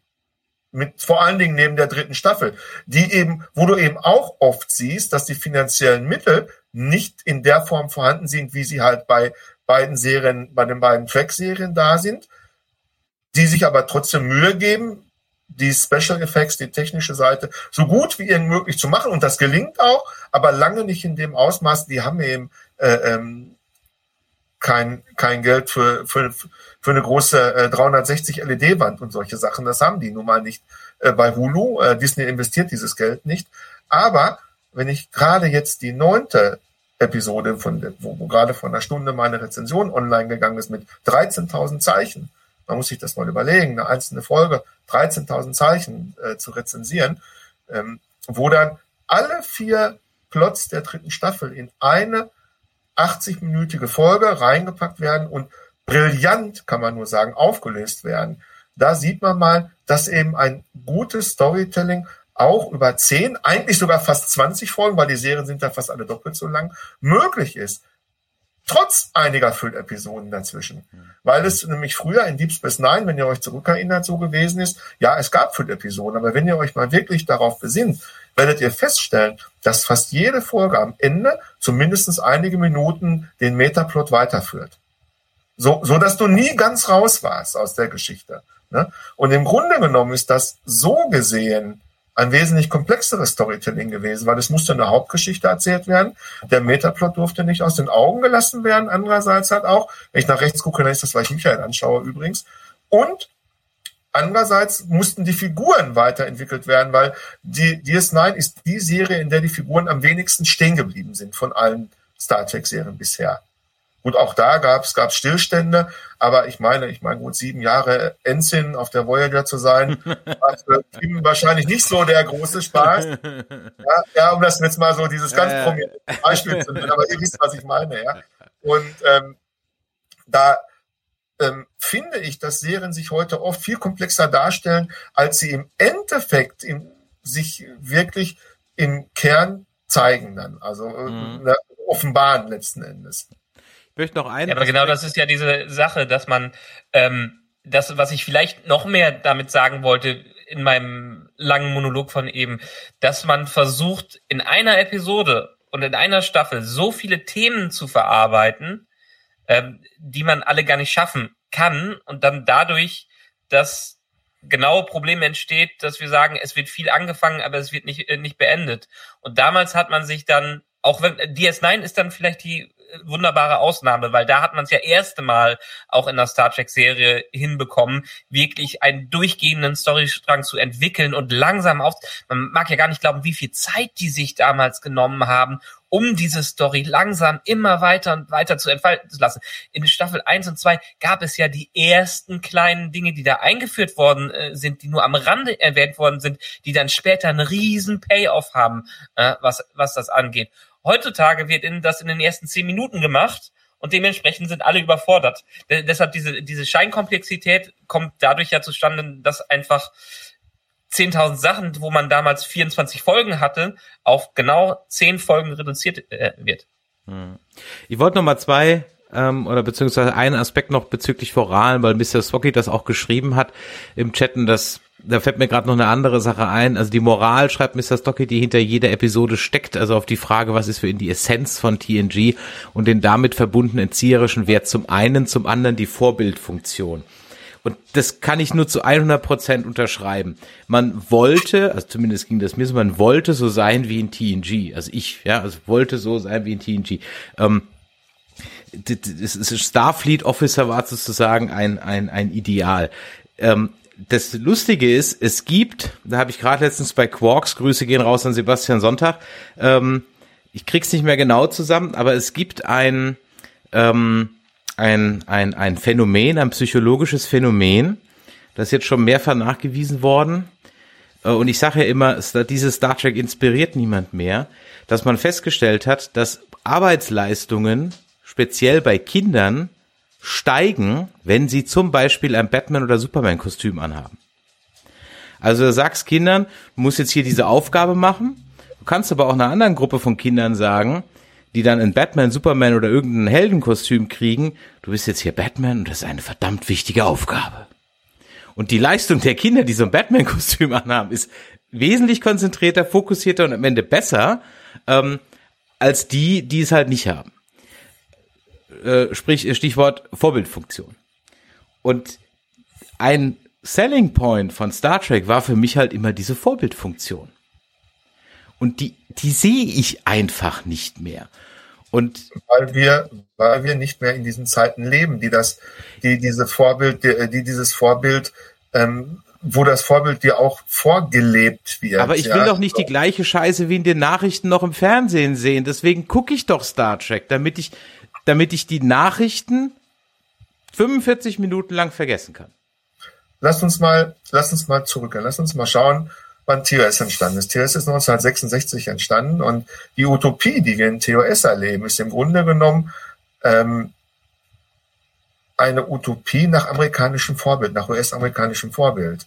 Die US-Amerikaner haben als oberste Weltmacht, als Vorreiter der Moral gesehen gegenüber der Sowjetunion, aber auch des erstarkenden Chinas, die ja äh, durch die Revolution eben äh, seit einiger Zeit eine eigene Nation waren. Ich hoffe, ihr hört mich noch, weil ich sehe euch wieder nicht mehr. Wir hören dich, alles euch gut. beiden. Ja, ja, wir hören dich. Und ähm, das spiegelt sich in TOS in jeder Faser wieder. Jetzt sind wir in den 80er Jahren, 1987, ich erinnere mal daran, die Perestroika nahm 1986 ihren Anfang ja, das heißt, wir lebten in einer optimistischeren Zeit, was ja auch dann zum Zusammenbruch der Sowjetunion später führte und so weiter. Und das spiegelt sich wieder in TNG wieder. In Deep Space Nine sah das Ganze schon wieder ein bisschen anders aus. In Enterprise leben wir in 9-11-Zeiten, was in Enterprise durch den kompletten Sindhi-Plot ja, thematisiert wird. Und so ist Star Trek immer ein Spiegel seiner Zeit. Und wenn wir uns gerade mal auch Enterprise anschauen, sehen wir, dass Archer schon einige moralisch zweifelhafte Entscheidungen getroffen hat. Ja, ich meine, ein Schiff zu überfallen, die Leute ohne Warpkern zurückzulassen, mit dem Argument, die werden schon schaffen, ist ja nun auch nicht gerade so die Blüte der Föderation. Okay, hier mag man wieder argumentieren, ja, es gab ja noch keine Föderation, aber auch da ist ja die Frage des moralischen Kompass evident letzten Endes. Ja gut, aber das wäre ja für mich im Grunde ja. genommen eine konsequente Weiterentwicklung, deswegen war es ja auch ein Prequel, weißt du? Ähm, äh, ich, ich, ich verstehe auch deinen Punkt, auch mit dem Spiegel äh, seiner Zeit. Äh, klar, trotzdem bin ich fest davon überzeugt, wenn du eine Umfrage über den, den, den, den Kern, die Essenz machen würdest, wäre halt im Grunde genommen, dass das Weiterentwickeln halt doch da und das soll mich doch im, im, im Grunde genommen anspornen. Weißt du, die, die, das, das Schlechte auf der Erde waren ja immer die außerirdischen Völker. Ja, äh, die wurden ja im Grunde genommen immer äh, äh, dann eben oder oder uns, unsere nah Unzulänglichkeiten im, im Hier und Jetzt wurden ja immer gespiegelt in irgendeine Alienrasse. Ja, jetzt wird es auch Leute geben, die finden das schon wieder chauvinistisch, aber ähm, äh, irgendwo müssen wir ja mal einen Punkt machen. Ähm, und und das ist eigentlich so so so dass dass ich absolut bei dir bin. Es gibt ja viele Franchises sind ein ein Kind ihrer Zeit. Ne? Nehmen wir nur die Bond-Filme. Ja. Ähm, und äh, die die meandern ja auch in, in entsprechend rum. Und natürlich gibt's auch da Dinge die die die äh, wo man sagen muss hm, muss das jetzt so wirklich sein? Anderes Thema anderer Podcast. Aber äh, man ich finde man kann halt eben schon an der Stelle dann durchaus sagen ja wir wir machen das und wir adressieren das. Wir greifen Themen wie äh, Umweltverschmutzung Klimawandel ähm, äh, LGBTQ Rights whatever auf sind entweder siehe Kalber und äh, und Stamets das leuchtende Vorbild ja für alle anderen oder wir fahren halt irgendwo hin und sagen halt äh, und gucken uns das an, um dann eben, auch wenn es abgedroschen ist, zu sagen, ja, so waren wir halt früher auch mal, aber wir haben uns halt entwickelt, um mir als Zuschauer dann auch so ein bisschen die Hoffnung zu geben, ist nicht alles scheiße da draußen. Aber das tut doch Picard nicht. Das, das tut Picard ja eigentlich auch. Vielleicht nicht immer so gut, wie es die Serie könnte, aber sie tut es. Wenn du dir das Finale der ersten Staffel ansiehst, dann siehst du bei Picard, der ja völlig disillusioniert in diese Serie startet, immer mehr zu sich selbst zurückfindet, bis hin zur Bereitschaft, sein Leben zu opfern, um die künstliche Spezies zu retten, um die es in dieser Serie geht. Das geschieht dadurch, dass die Föderation letzten Endes auch wieder zu sich selbst findet.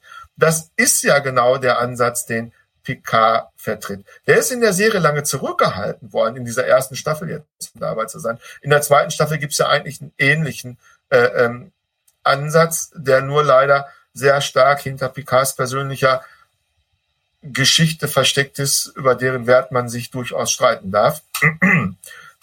ähm, ist ich, das lassen wir mal so sein. Ähm, aber eben tatsächlich ist es ja so, dass dieser, dass Picard letzten Endes wieder zu diesem moralischen Kompass wird.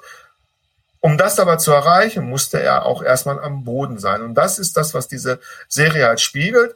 Diese, diese Hoffnung, ja, wir liegen moralisch am Boden, wir führen Krieg in ich weiß nicht wie vielen Ländern. Wir hatten 9-11, wir haben Terrorkrieg, wir haben äh, Terrorismus erlebt und wir haben leider lernen müssen, dass die Menschheit sich eben nicht hin zu einem Advanced Human entwickelt, sondern immer noch der gleiche fehlerbehaftete Kriegstreiber ist, der ja immer war. Tut mir leid, ich bin ja selbst einer äh, von der Sorte Mensch, aber wir sind halt nun mal so.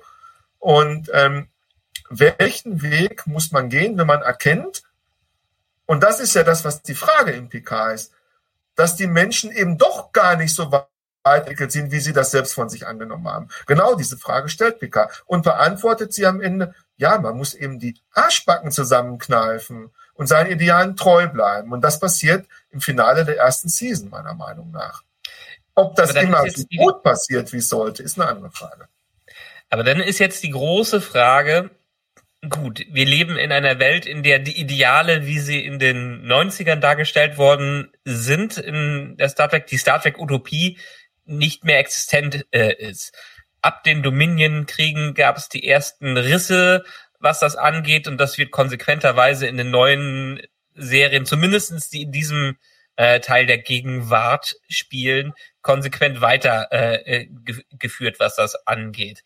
Aber ähm, gefühlt ist es ja bei jeder Staffel so, dass es immer schlimmer wird. Siehe jetzt die dritte Staffel, die ja auch zumindestens Probleme. Ich weiß nicht, wie viel ich, ich weiß nicht mehr, was in den ersten beiden Folgen genauso abgelaufen ist, aber es wird ja, es werden ja Probleme in äh, der Föderation gezeigt und in der äh, Sternenflotte, die da auftauchen, die dann irgendwann sicherlich zu einem großen, riesengroßen Problem äh, führen könnte.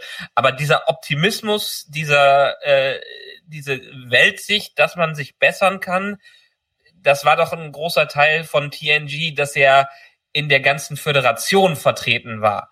Und wie kommen wir zu diesem Punkt zurück? Und kommen diese Serien überhaupt zu diesem Punkt zurück? Oder heißt es nur, nur als Individuen können wir uns verbessern, um am Ende vielleicht in 30 Jahren wieder im großen Ganzen zu sein? Müssen wir jetzt 20 Jahre Star Trek durch dieses tiefe Tal der Verzweiflung äh, gehen, damit wir am Ende wieder in einer äh, Sternenflotte sind, wie wir sie von früher kannten? Das ist sicherlich eine interessante Fragestellung. Ähm, aber, wie du ja schon selber betonst, realistisch müsste man diese Frage mit Ja beantworten, durchaus, ja. Ähm, aber wie gesagt, ich denke, Picard und auch Discovery, vornehmlich sogar Discovery, tut das ja in der Form nicht, weil die Serien eigentlich immer zu einem guten, die, die Staffeln, die einzelnen Staffeln sind ja in sich abgeschlossene Staffeln, eigentlich immer zu einem guten Abschluss letztlich kommen. Wie gesagt, man kann darüber streiten, ob das, ob das vom, vom Plotaufbau, also vom strukturell immer gut ist. Aber letzten Endes, gucken wir uns jetzt Discovery als Beispiel an, ist es immer, nimmt immer die Geschichte letztlich ein gutes Ende und gibt auch ein Stück weit Hoffnung, so wie eben auch die Staffel 1 von Picard und eben auch die Tatsache, dass Picard auch in Staffel 3 wieder der ist, der, den wir kennen und lieben. Das gibt ja schon ein Stück weit Hoffnung. Ich denke allerdings, dass Staffel 3, ich habe jetzt drei Folgen gesehen, nicht so wie ihr sechs, deswegen kann ich wahrscheinlich vieles von dem nicht beurteilen, was ihr wisst. Aber meiner Meinung nach hat Star Trek Picard Staffel 3 auch einen etwas anderen Auftrag als die ersten beiden Staffeln. Hier geht es sehr stark um Fanservice. Hier geht es sehr stark darum, den Fans ein Geschenk zu machen, meiner Meinung nach. Das Geschenk noch einmal die alten Recken von der Enterprise D und später E zu erleben, um mit ihnen durch ein Abenteuer zu gehen. Ich glaube, das ist der, ist der primäre, der Primärgedanke, der hinter dieser Staffel steckt.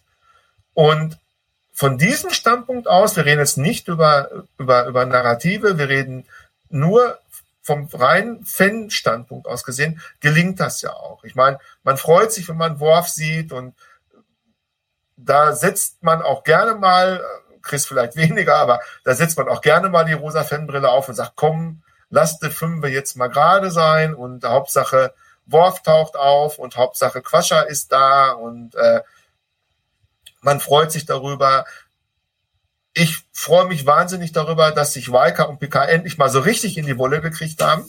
Finde ich richtig gut, hat es nie gegeben. Also in, in, in, seit 1986 haben die sich irgendwie immer lieb gehabt, die beiden. Und, aber, äh, aber, jetzt muss ich da einhaken. Ich meine, das werdet ihr in unserer Besprechung noch hören. Dieser Ausbruch oder dieser Konflikt wo kam der her? Ja, vielleicht hat er seit Jahren unter der Oberfläche gebrodelt, aber im Aufbau der äh, Folge selber kam das doch vollkommen aus dem Nichts, dass die sich ankeifen und sagen, du hast uns jetzt alle getötet, so ungefähr. Die sind doch beide auf das Schiff gekommen, die wussten beide, was sie machen und die wussten beide, was vielleicht die Konsequenz sein sollte. Es ist ja nicht so, dass jetzt äh, Riker Picard das ganz alleine vorwerfen kann, was da jetzt passiert ist. Und aber diese, in dem Moment, wo Riker das, äh, aber in dem Moment, wo Riker das Kommando übernimmt, ändert sich die Situation, ja. Da, Riker geht mit als Freund Picards, um Picard zu helfen und ist dann natürlich auch bereit, den Captain zu unterminieren, der, wie wir ja wissen, überhaupt gar keinen Respekt für diese beiden Idole hegt, was ich auch eigentlich, da meckern viele drüber, ich finde den gar nicht so schlecht, weil ich finde das eigentlich logisch. Ich, ich sage, der hat absolut recht, da kommt irgendein ja, Admiral ja. außer Dienst auf sein Schiff, au, außer Dienst, ja, äh, Admiral AD und sagt, ja, ich übernehme jetzt hier das Kommando. Da will dich jeder, das haben wir auch in unserem Podcast besprochen, jeder gesagt so, äh, nein. Ja, genau. Ja. Und, deswegen mag ich den eigentlich, weil endlich mal so ein Captain, der, der, der nicht vor den beiden Legenden Katz buckelt, sondern wirklich mal sagt, ihr könnt mich mal, ich bin hier der Kapitän und ich entscheide, wo es lang geht. Dass es letztlich anders läuft, okay, das, das, das hinkt und hakt so ein bisschen, äh, äh, ne, drehbuchtechnisch gesehen, aber kann man noch mit leben. Aber in dem Moment, wo Weiker dann das Kommando übernimmt über das Schiff, ändert sich die Situation. Und Tatsache ist, Picard versucht Riker immer wieder dazu zu bewegen, seinen Wünschen zu folgen. Und Picard geht auf Risiko, während Riker, nachdem er gesehen hat, wozu diese Kopfgeldjägerin mit ihrem Schiff fähig ist, hat eigentlich nur noch den Wunsch, möglichst viele Leben zu retten. Und Picard möchte. Aber er hat mitgemacht, das ist es doch. Wer, als er ist der Captain und hat es dann am Ende zugelassen, dass es passiert. Er ist doch in der Verantwortung, dass er es zugelassen hat. Wann, wer, wie? In welcher Folge? Wovon reden wir genau? Du musst auch, du musst jetzt, du musst mal aufpassen. Du wirst nicht, dass. Okay, okay, wir müssen, wir müssen, Genau, genau, ja. Entschuldigung, Entschuldigung. Wir, sind schon zu weit, entschuldigt. Dann lass, lass uns, dann lass uns doch mal ähm, jetzt konkreter über die zwei Folgen so ein bisschen sprechen. Äh, Wie gesagt, unsere äh, In-Deep-Besprechung folgt dir. Deswegen lass uns mal so diese Major Plot Points einfach mal ein bisschen durchgehen.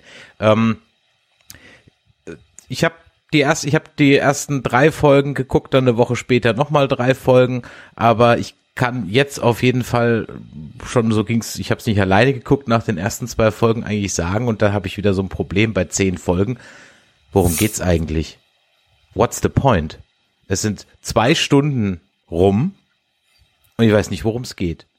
De facto ähm, gibt's äh, irgendein ein, ein äh, Mrs. Evil in Saurons Raumschiff, ähm, von, von der wir nicht wissen, warum, wieso, weshalb. Sie will irgendwie äh, den Sohn von Picard, d -d -d, Big Reveal. Wir hatten zwischenzeitlich noch die Idee, kommen, sie sind bestimmt mal ein bisschen, gehen mal einen anderen Weg und machen da einen Jack Crusher Klon draus.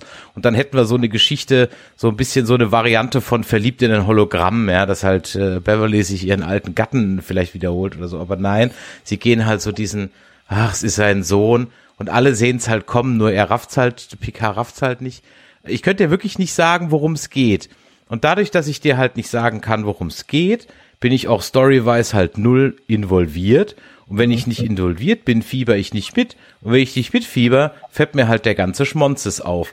Und wenn mir der ganze Schmonzes auffällt, dann und dann, dann, dann bin ich irgendwann raus. Und das fängt dann an so, ja, ich meine, ganz ehrlich, man wäre ja kein Star Trek-Fan, wenn man nicht nitpicky wäre. Und dann fallen mir halt so Sachen auf wie, also wie viel in diesen ersten zwei Folgen allein dem Zufall geschuldet ist. Was pures Glück ist. Es wird ja nicht gesagt, wir suchen jetzt die Titan, denn da ist Seven drauf und die hilft uns dann. Nee, Seven ist zufällig da. Wäre Seven nicht da, hätte es ja alles gar nicht geklappt.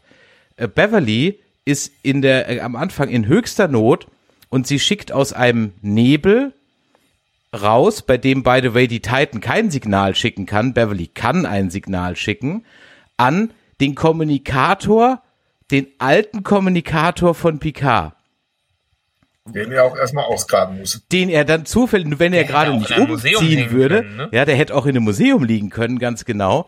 Ähm, und dann macht sie da eine verschlüsselte Botschaft rein, die Picard gar nicht wissen kann, weil er zu dem Zeitpunkt eigentlich als Lokotus war. Gut, er hat vielleicht danach noch das Debriefing gelesen. Sie sagt ihm dann, trust no one, ja. Schnitt, er erzählt es Larissa. Schnitt, er erzählt es Riker in einer Bar.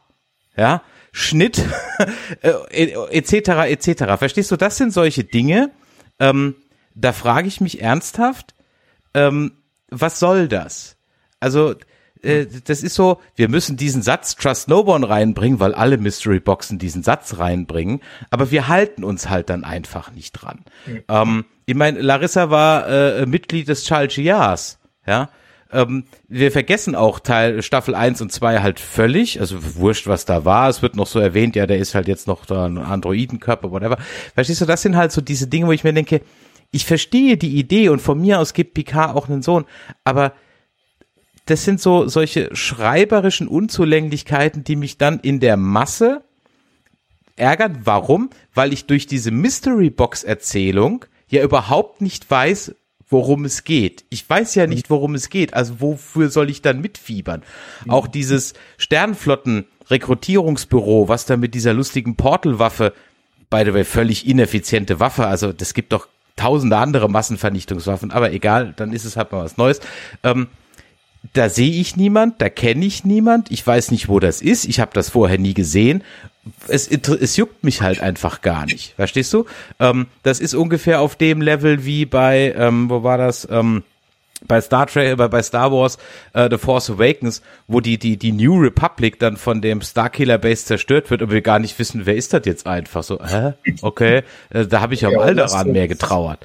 Ähm, Lass uns nicht über, über, über ja, reden. Aber, aber du, du weißt, du weißt, worauf ich hinaus will. Das ist ein toller Effekt, das sieht super aus, aber es ist halt pointless. Ja, und Ich- ähm, und und da da, da habe ich wirklich ein Problem, da einzutauchen. Ich beneide, das meine ich vollkommen ohne Ironie und ich meine das vollkommen ernst. Ich beneide jeden, der das weggucken kann, weil der hat Spaß an der Sache. Ohne Witz. Ich beneide jeden, der das weggucken kann.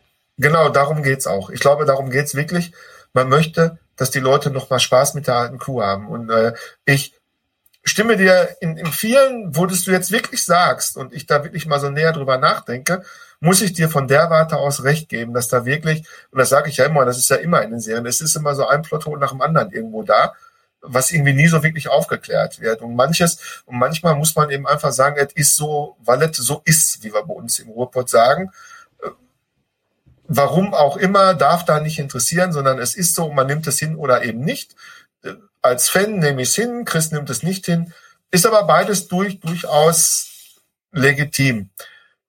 Ich finde persönlich, hallo Hund, ich finde persönlich auch, dass mir ein Crusher-Klon schon mal zum Anfang der Story um Längen lieber gewesen wäre. Weil Jack Crusher wird, glaube ich, ich glaube in TNG einmal erwähnt, kann das sein, in der Serie einmal erwähnt. Und es gibt ja eine ganze Menge äh, Drehbuchansätze, der sollte mehrfach zurückgeholt werden, äh, kann man hier auch in unserem Buch lesen. Ähm, ist aber nie passiert. Also der ist ja nie wirklich, äh, wi- wirklich nochmal, hat er nie eine eigene Folge bekommen.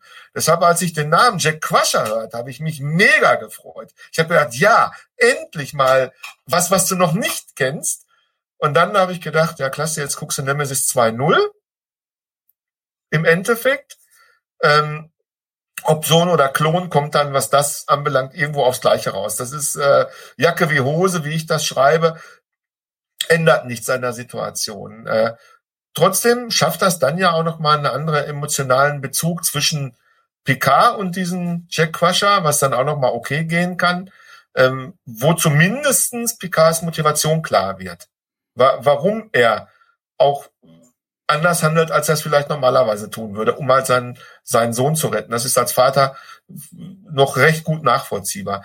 Andererseits ist es wirklich so, wie du sagst, dass ziemlich viele Dinge passieren, die gar nicht weiter erläutert werden, sondern wo dann eine Situation aneinandergereiht letzten Endes wird und du so oft das Gefühl hast, du siehst eine episodal aufgebaute Folge. Also hier passiert eine kleine Episode, da geschieht eine kleine Episode und da eine. Und am Ende taucht dann Mrs. Miss Plummer auf, die Tochter von Christopher Plummer spielt ja äh, die, die Bösewichte, die das übrigens toll macht. Also keine Frage, eine super Schauspielerin. Ich Absolut, liebe diese Frau. absolut. Anders gesagt, ich hasse sie, was mich dazu bewegt, sie zu lieben. Aber sie Ja, muss äh, natürlich rauchen, ne? Sie muss Ja. rauchen. Ja, finde ich gut. Finde find ich gut, dass das mal wieder in einer Serie zu sehen ist. Ja, ne, ist ja klar, ist sicher plakativ, keine Ja, ja, Frage. klar. Ja, äh, gebe ich zu. Aber trotzdem, ist halt immer der Apfel, aber egal. der Apfel ist gut. Fehlt bloß noch eine Schlange um Hals. ja.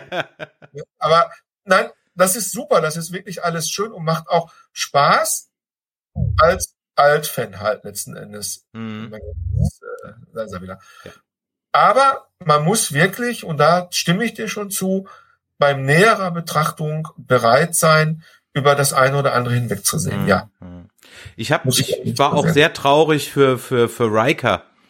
Eine der liebsten Folgen der ersten Staffel. Es gab nicht viele, war aber die Folge, als sie die Rikers zu Hause besuchen. Und es Wundervoll, ja, finde ich. Pizza gibt. Das heißt, der einzige, der ein bisschen und der ein Kind war ja zu dem Zeitpunkt auch schon gestorben. Der einzige, der ein bisschen Glück hatte in dieser trostlosen Welt und der darf jetzt auch kein Glück mehr haben. Äh, der wird jetzt auch von Diana verlassen und von seiner Tochter. Äh, sehr schade. Ja.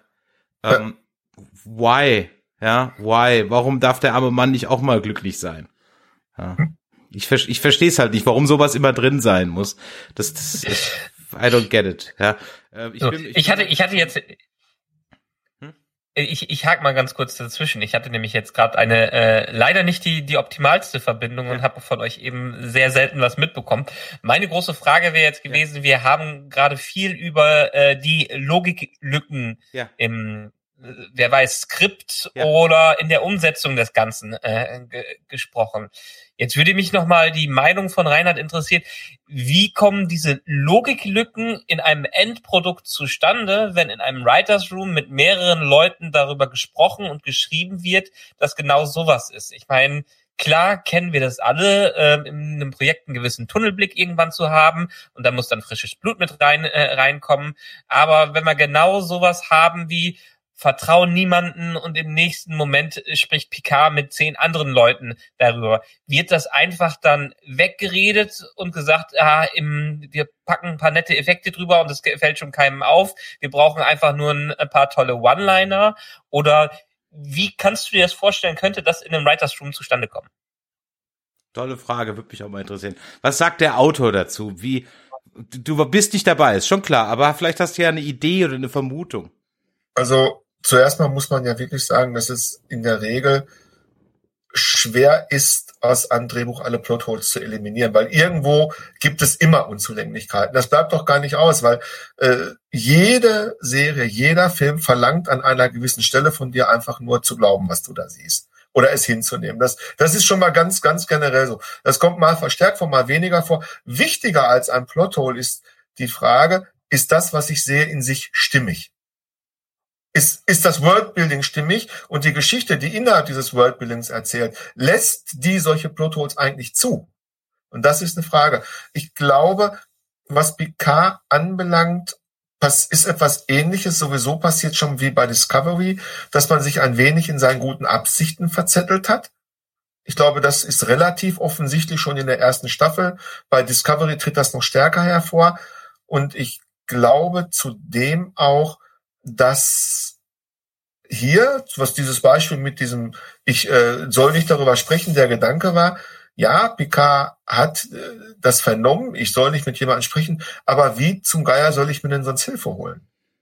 Ja, ja, ja okay, aber nehmen wir, ein anderes, schön, nehmen, nehmen wir ein anderes Beispiel. Staffel 2, äh, äh, Seven legt lang und breit dar, dass sie ähm, wie man jetzt muss gerade gucken, dass ich es richtig auseinanderkriege, dass sie in Starfleet wollte, aber man wollte sie nicht. Jetzt sagt sie, ja, ihr habt mich ja mehr oder weniger zu Starfleet reingeprügelt äh, äh, und ich wollte ja eigentlich gar nicht.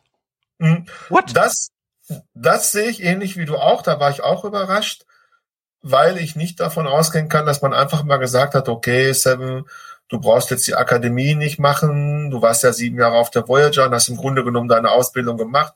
Deswegen werden wir dich jetzt sofort zum Lieutenant Commander befördern und machen dich zur Nummer eins äh, eines wichtigen Starships. Da war ich auch ein bisschen verwundert drüber, weil eben ganz offensichtlich zwischen Staffel zwei und drei nicht vier Jahre vergangen sind. Das ist ja offensichtlich. Du siehst das an, an den Figuren. Du siehst es, wenn man so im Nachgang, weil Picard erzählt ja auch noch darüber, in, in der ersten Folge gibt es eine Situation, wo Picard über seine Erlebnisse, über seine Vergangenheit, über, über sein Verhältnis zu seinem Vater mit Walker spricht in der Kneipe. Kommt das, glaube ich, vor. Ich weiß nicht, ob es ganz genau stimmt, aber diese Situation gibt es, die ja ganz deutliches Indiz dafür ist, dass eben keine vier Jahre vergangen sind, sondern dass Picard nachhängt, was er in Staffel 2 erlebt hat, noch immer. Also insofern ist das wirklich, äh, ich weiß nicht, vielleicht kann Björn das beantworten, wenn er das sieht und äh, wir da ich seine entsprechende Rezension dann lese, wenn es soweit ist. Äh, wir arbeiten ja gerade an der Chronik 4 und das wird Star Trek Picard sein. Das kann ich dir nicht beantworten. Und sicherlich gibt es solche kleinen Karlauer relativ viele. Das, das ist klar. Okay. Ich, sage ich dir ganz ehrlich, verbuche das unter Fanservice. Klar, Seven muss jetzt muss eine Offizierin sein. Alles, alles andere ist doch kein runder Abschluss für die Figur. Ob da mal eben ja. vier Jahre fehlen zwischen, das ist dann wieder die andere Frage.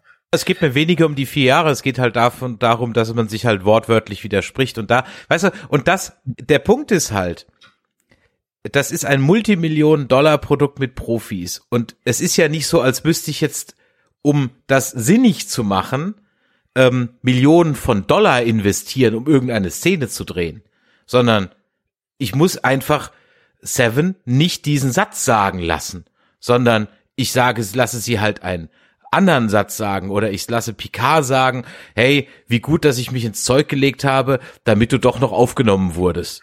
Ja. Ja, sowas, und, genau. Ja, und ja, sofort macht es halt Sinn. Verstehst du, das ist, das kostet ja nichts. Außer ein bisschen, ich gucke mir meinen alten Scheiß nochmal an und überlege mir, was ich damals gesagt habe und, äh, und halte mich da dran, weil du hast nämlich vorhin gesagt, funktioniert eine Welt für mich. Und das sind genau diese Momente, wo diese Welt immer wieder für mich nicht funktioniert. Das, das ist kein PK-exklusives Problem. Ähm, mhm. Überhaupt nicht. Äh, mein Standardbeispiel ist, dass alle Craig Bond-Filme vom gleichen Autorenduo geschrieben worden sind und sie passen hinten und vorne nicht zusammen. Ja. Und da waren immer die gleichen zwei Dudes am Werk, ja, mit dem gleichen, dem gleichen Team. Und es passt halt hinten und vor. Und da wären Michael ich wirklich gerne mal in so einem Produktionsprozess. Ich war, am Ende des Tages wird es wahrscheinlich immer Geld sein und Querelen hinter denen und tausend Leute, die mitreden. Wahrscheinlich ist es so simpel und so banal aber es ist einfach so schade, weil, Was weil das eben so diese Kleinigkeiten sind, an denen ich mir denke, das ist halt schlampige Arbeit und das, das tut mir als Fan dann weh, dass ich so ein, an diesen Stellen einfach in meinen Wahrnehmung hingerotztes Ding kriege, ähm, bei dem ich jetzt die Member Berries toll finden soll, gefälligst, ja, weil hier sind sie jetzt, aber alles andere, äh, auch äh, ganz ehrlich, die Modelle, ist dir äh, aufgefallen, achtet bitte drauf, auch liebe Hörer, wie oft jetzt diese Modelle äh, von Raumschiffen im Bild zu sehen. Ich meine nicht die CGI-Außenmodelle, ich meine die kleinen Schiffe überall rumstehen. Das sind eins zu eins die Eaglemoss-Modelle. Und zwar eins zu eins. Sie haben sich nicht mal die Mühe gemacht, die irgendwie spacig schweben zu lassen. Nein, es sind sogar die mit den Billo-Plastik-Haltern ähm, von Eaglemoss. Ah, come on. Come on. Really? ähm, das, das, ist Retro im 24. Jahrhundert. Ja, und die stehen überall rum. Ich glaube aber am Ende. Haben. By the way, auch so ist, weil Igimos pleite ist. Es, es hat immer wieder, ich komme auch immer wieder auf diesen äh, Begriff der Suspension of Disbelief zurück, wodurch ja auch ein, ja, vor allen Dingen Sci-Fi und Fantasy-Produkte leben. Man muss es halt akzeptieren, dass in einer Welt Drachen leben. Man muss in der akzeptieren, dass in der Welt Warp-Antrieb möglich ist, was physisch wahrscheinlich lange, lange, wenn überhaupt, bei uns äh, weg ist. Und ja, ich habe ich hab genug Produkte, die für mich stimmig sind und passen, wo ich sage, okay, kann ich mir tausendmal anschauen, egal was in so einem Police Academy Film vorkommt, so so in der Richtung. Aber ich habe Police Academy reinwirfst, ist schon ist schon ja. Äh, am, am, am Ende muss ich Spaß an einem Produkt haben. Absolut. Das ist die Sache. Aber da, da auch jetzt die Hinlei Überleitung zu Picard. Ich muss sagen, zumindest die ersten sechs Folgen. Die ersten drei war man noch ein bisschen kritisch, aber es ist ja, wie gesagt, auch wie, wieder wie so ein Film aufgebaut. Und eigentlich müsste man das Ganze bingen. Bisher als Fazit. Moment, du wirst jetzt sogar kein Fazit für die ersten sechs Folgen ziehen, Kamerad. Nein, nein, nein, für die, für die ersten drei, also ich gehe auf die ersten drei Folgen ah, ein. Die vier, mach fünf, nur mal die ersten zwei. Die Leute da draußen haben nur die ersten genau. zwei gesehen. War ich deutlich positiver überrascht als ja. vielleicht bei den ersten beiden Staffeln. Obwohl, das habe ich auch in unserem langen Podcast schon gesagt, die ersten beiden Staffeln, die haben einen ja in den ersten Episoden auch mehr oder weniger abgeholt, was, ich, was das angeht. Das, also das, das wollte ich auch gerade sagen. Ich finde die erste Staffel nicht so schlecht. Sie, sie hat ihre Fehler, sie hat ihre Schwachpunkte, gar keine Frage. Aber am Ende des Tages ist die Staffel für sich genommen nicht schlecht, wenn man vor allen Dingen das Finale mal außer Acht lässt. Das gebe ich jetzt mal offen zu.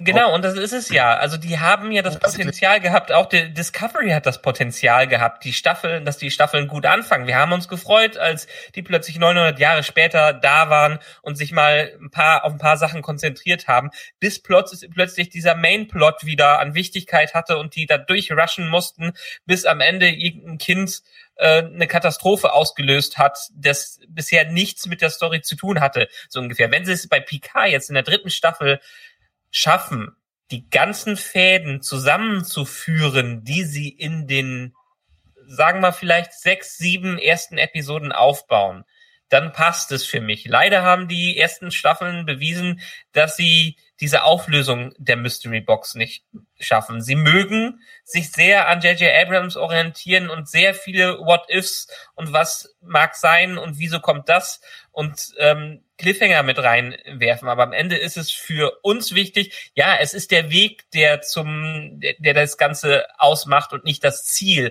Aber am Ende muss das Ziel das doch irgendwie rund machen. Und das unterscheidet dann ein vielleicht auch kontrovers, Battlestar Galactica von einem Lost-Ende, so ungefähr. Auch wenn viele Battlestar Galactica das Ende auch nicht gut fanden. Ich finde es immer noch das beste Serienende ever. Also es ist für mich der Goldstandard an Serienenden im Sci-Fi-Bereich. Ja, Battlestar Galactica, das Remake gehört sicherlich zum Goldstandard im, im, im Sci-Fi-Bereich, das sehe ich auch so.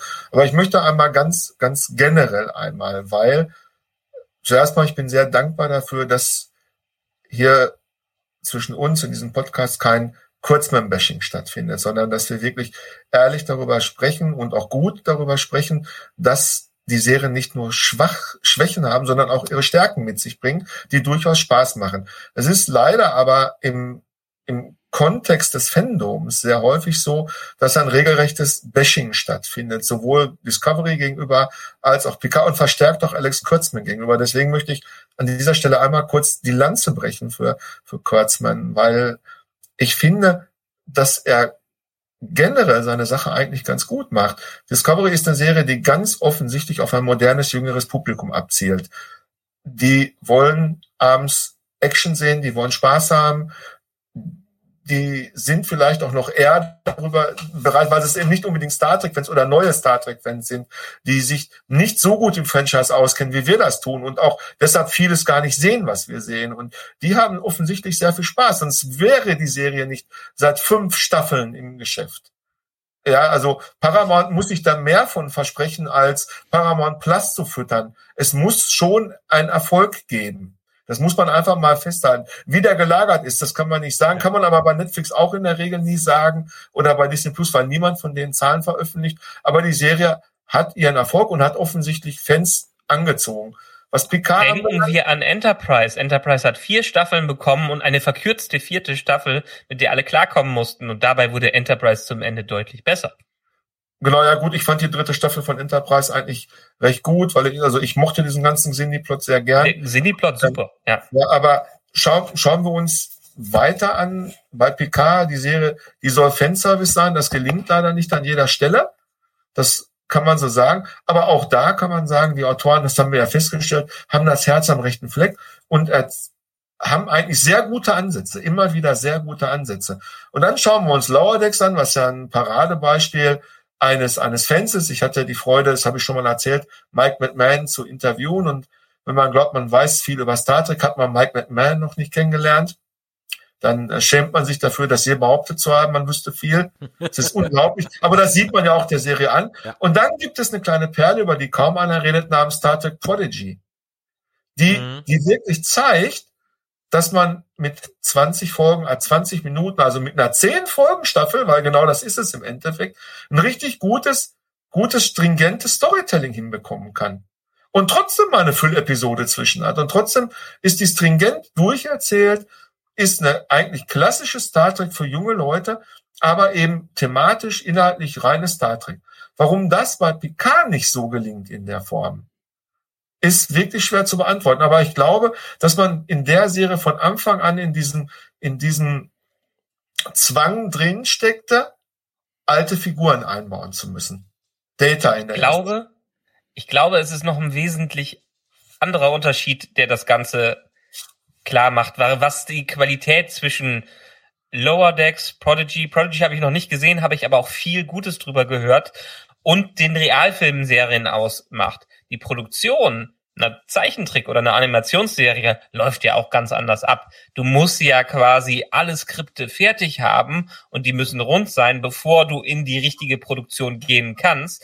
Das muss bei einer Realserie nicht unbedingt sein. Da kann man auch noch vieles während des Drehs ändern. Diesen Luxus haben Animationsserien in dem Fall nicht und deshalb breche ich auch immer wieder eine Lanze dafür, dass viele, viele Animations- und Zeichentrickserien so viel großartiger sind als das, was heutzutage in dem Real-Content, in Live-Action äh, gezeigt wird, wo man schafft, in einem Avatar, The Last Airbender innerhalb von 20 Minuten und 20 Folgen so ein großartiges äh, Ding aufzubauen oder Gravity Falls beispielsweise aus den letzten äh, Jahren eines der perfekten Beispiele, wie gutes Storytelling funktionieren kann. Und das ist für mich auch Lower Decks, was ich jetzt als Animationsbeispiel habe, genau das gleiche, was eine richtig gute Animationsserie ausmacht, die nicht nur für Kinder ist, wo ja viele immer noch in dieses Stigma haben, Animationsserie gleich Kinder. Es muss nicht äh, sein, weil Animationsserien teilweise doch viel, viel besseres und intensiveres und besser, äh, größeres Storytelling haben, als man es in Live-Action jemals sehen kann. Mhm. Da mein, stimme ich dazu, ja. Ja, also das, ich glaube, das ist auch so diese Diskrepanz. Wir haben eine Sache in der Aufzählung jetzt noch vergessen, Strange New Worlds, was ja durchaus das Potenzial hat, oder auch bei uns ja, also bei uns richtig gut weggekommen ist. Ähm, und, und wir da auch unsere Gründe für, für hatten, vielleicht weil halt Star Trek in manchen Dingen doch eher für, für episodenhaftes durchaus mehr geschaffen wurde. Ich glaube, dass das Problem ist so ein bisschen, dass ähm, das Kurtzman-Bashing. Ich mag ihn auch nicht, sage ich dir ganz ehrlich, aber ich würde mich halt nie jetzt auf, auf, auf ein Atominem-Niveau runterbegeben. Es gibt viel zu viel andere Dinge, die man an den Dingen sagen kann. Äh, mir geht's halt nur ganz ehrlich, wenn ich aber immer frage, was gefällt dir denn jetzt an Discovery, kommen meistens drei Sachen. Sieht toll aus, die Schauspieler ähm, und dass es ein queeres Couple gibt. Okay aber mehr kommt halt nicht. Das sind drei wichtige Dinge, aber das trägt's für mich alleine halt im Grunde genommen. Ja, da, da, da, das würde ich jetzt so nicht unterschreiben. Ich sage, das, das sind so die, die drei Standardsachen. Ja, aber ist eine tolle Figur und es gibt schon, gibt schon einige schöne, schöne Dinge. Ähm, worauf ich aber im, im, im Grunde genommen hinaus will, ähm, ist, dass wir ja äh, dass, dass man halt sieht, dass, dass es besser ginge, weil es andere ja hinkriegen. Du hast auch gerade vorhin die Orville gesagt, wo da, ich glaube ich, ist eine Menge Geld in der ersten Folge verballert worden. In, in diesen endlosen Flug um diese Raumstation rum, stundenlang. Äh, da ist, glaube ich, verdammt viel im CGI-Studio verballert worden am Budget, was mir auch sehr gut gefällt.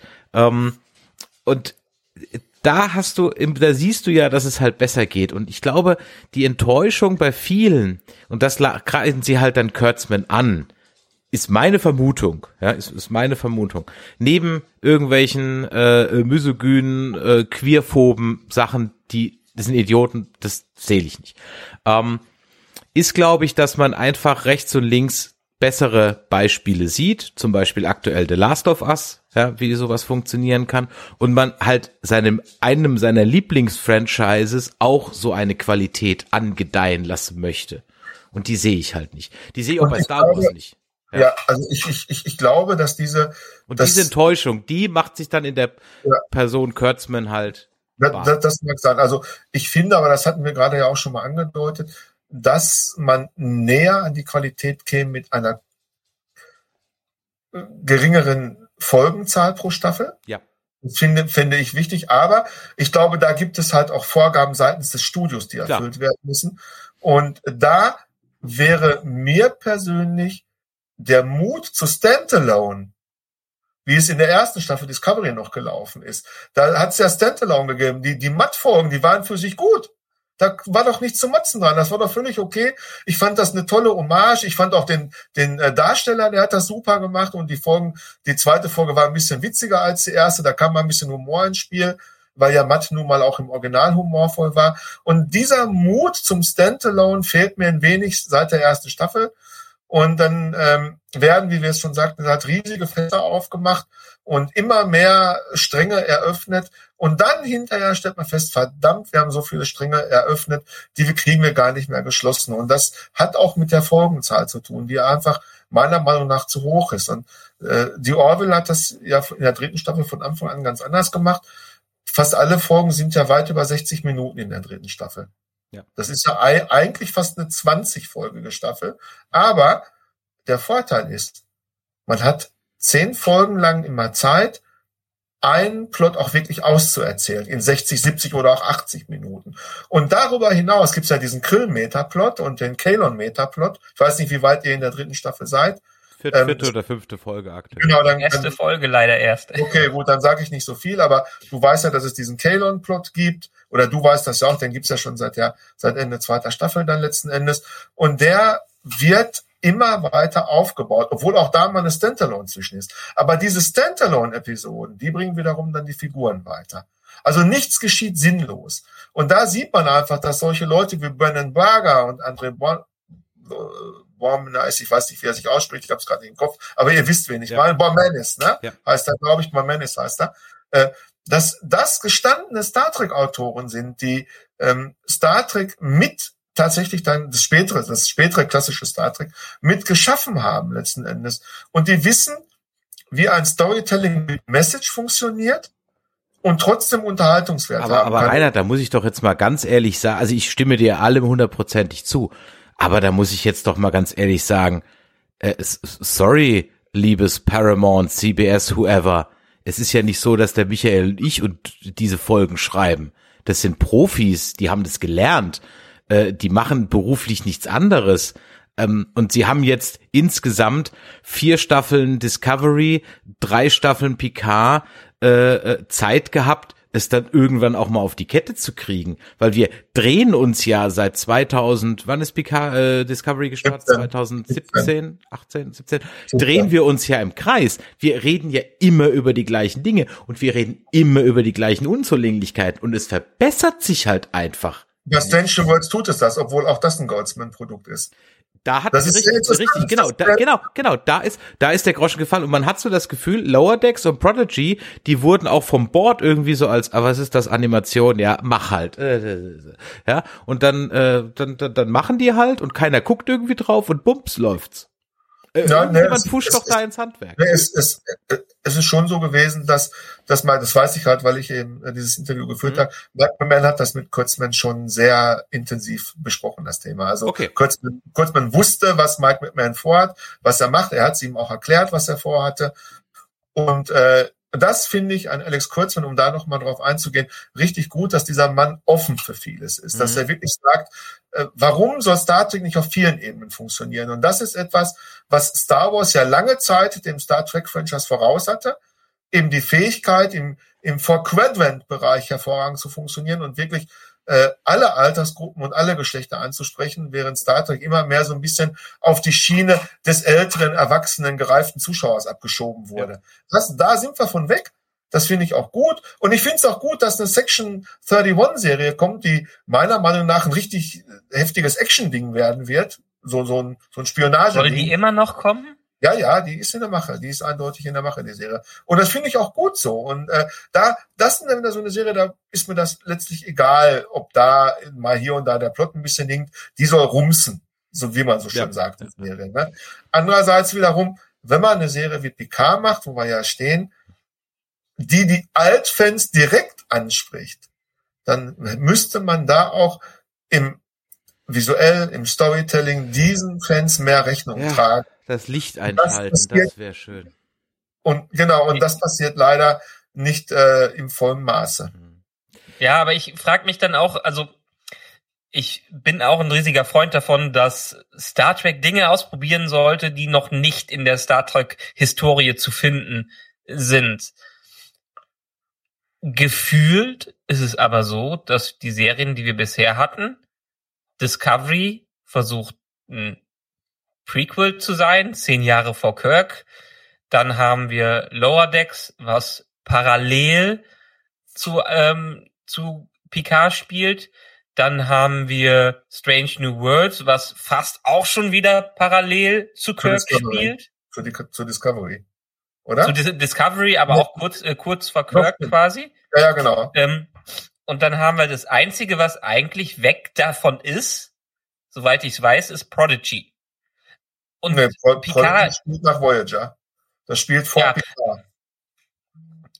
Okay, aber letztendlich haben wir doch außer diesem 3000 Jahre weiter Plot in oder 900 Jahre weiter Plot in Discovery haben wir noch nichts groß ausprobiert, was es nicht in der einen oder anderen Form in Star Trek, sei es in den Filmen oder in den Serien bisher nicht schon gab. Also wir haben noch nichts, was wirklich komplett von dem weg war, aller äh, Star Wars Visions in der Richtung, es gab, was, was es, das angeht. Es gab kein Spezies-Spin-off, um jetzt mal ein Beispiel zu nennen.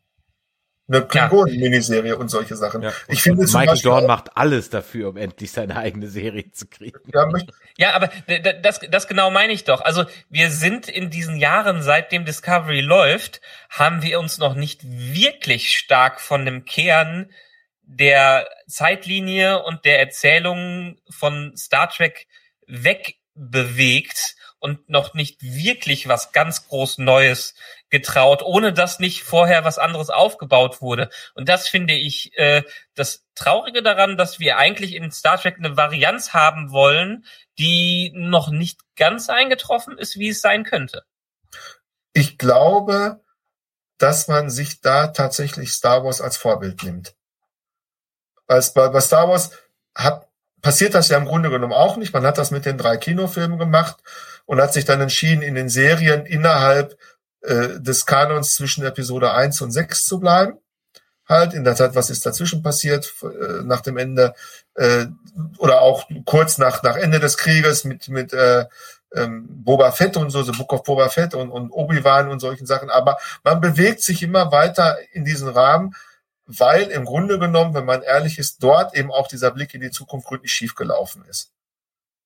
Gut, das äh, finanziell nicht, das waren mega Erfolge, aber wirklich äh, gut waren die drei Filme nicht, um das jetzt mal höflich auszudrücken, meiner Einschätzung nach.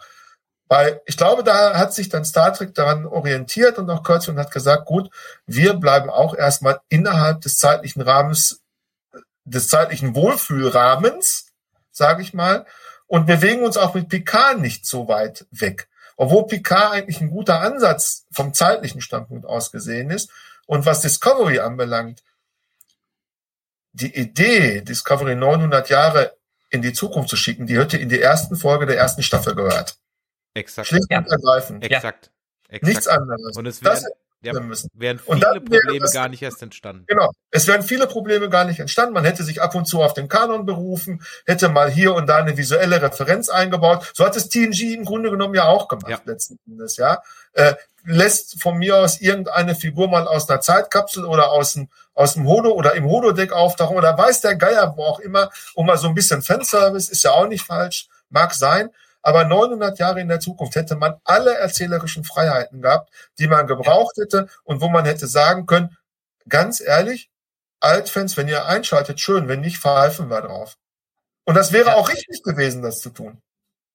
Und deshalb, wir haben, wir haben über Star Trek stehen to boldly go. Aber diese Serien sind noch nicht to boldly gegangen, wo man es eigentlich hätte hingehen können. Ich bin noch nicht zu Boldly gegangen, das muss ich nur unbedingt einmal Dabei, merken. dabei wird das jetzt in, in dieser, äh, ich weiß nicht, ob es jetzt in den zwei Folgen ist, aber ansonsten kommt wird es auch noch wortwörtlich zitiert, ja.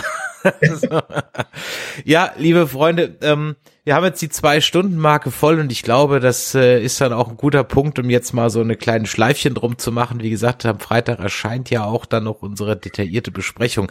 Ich kann aber an dieser Stelle einfach nur sagen, wenn ihr mehr von solchen Diskussionen hören wollt, dann A, ist es natürlich immer eine gute Idee, Track Nerds zu abonnieren, beziehungsweise Nerdismus. Und ganz ehrlich, kommt auf die FedCon. Kommt auf die FedCon sehen, und ja. setzt euch mit uns am Freitag, am Samstag, am Sonntag bei schönem Wetter in den Garten, bei schlechtem Wetter ins Foyer, trefft den Reinhard, trefft den Michael, trefft mich, trefft Björn, trefft die Kollegen von Trek am Dienstag und führt genau solche Gespräche. Äh, stundenlang.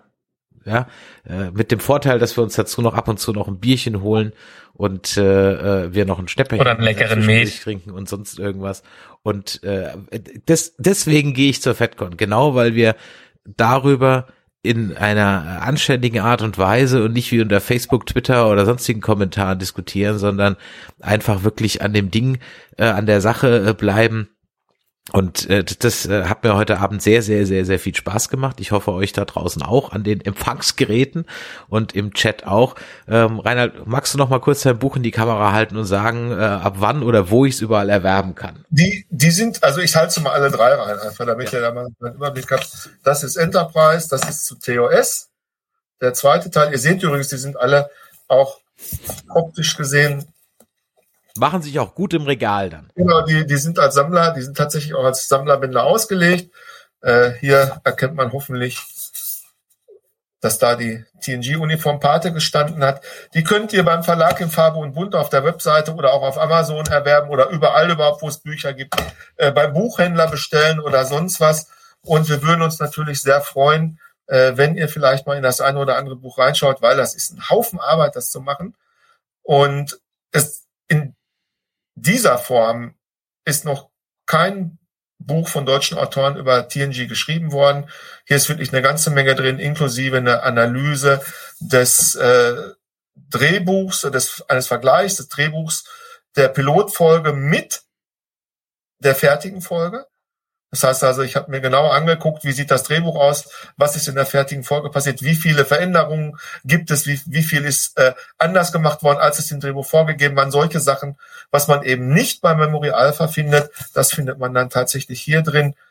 Und ähm, ich würde mich wirklich freuen, wenn der eine oder andere neugierig ist. Ihr könnt mich gerne über Facebook oder sonst wo anschreiben. Oder guckt einfach mal bei Amazon rein. Da äh, findet ihr dieses Werk von Björn Sölter, Thorsten Weich und mir. Fantastisch, ein schönes Schlusswort. Ähm, dann bleibt mir an der Stelle nur noch zu sagen, wenn euch das heute hier gefallen hat, dann macht doch mal ein Däumelein nach oben. Schreibt uns euer Feedback an die info at nerdizismus.de oder eine Sprachnachricht beziehungsweise eine Textnachricht an unsere WhatsApp-Nummer, die 01525 964 7709.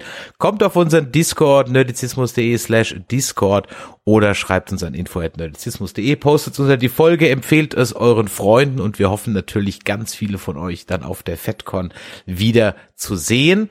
Reinhard, Vielen lieben Dank, dass du dabei warst. Es hat richtig, richtig Spaß gemacht. Es war eine tolle Diskussion. Ich hoffe, ähm, euch ging das da draußen genauso. Michael, dir auch. Äh, vielen Dank dafür. Wir haben uns ja sozusagen schon gehört, was die Folgen eins bis drei angeht. Wir werden dann zeitnah, nachdem wir auch ein bisschen euer Feedback eingesammelt haben, über die Folgen fünf bis sechs reden. Also in diesem Sinne, macht es gut. Bis dann. News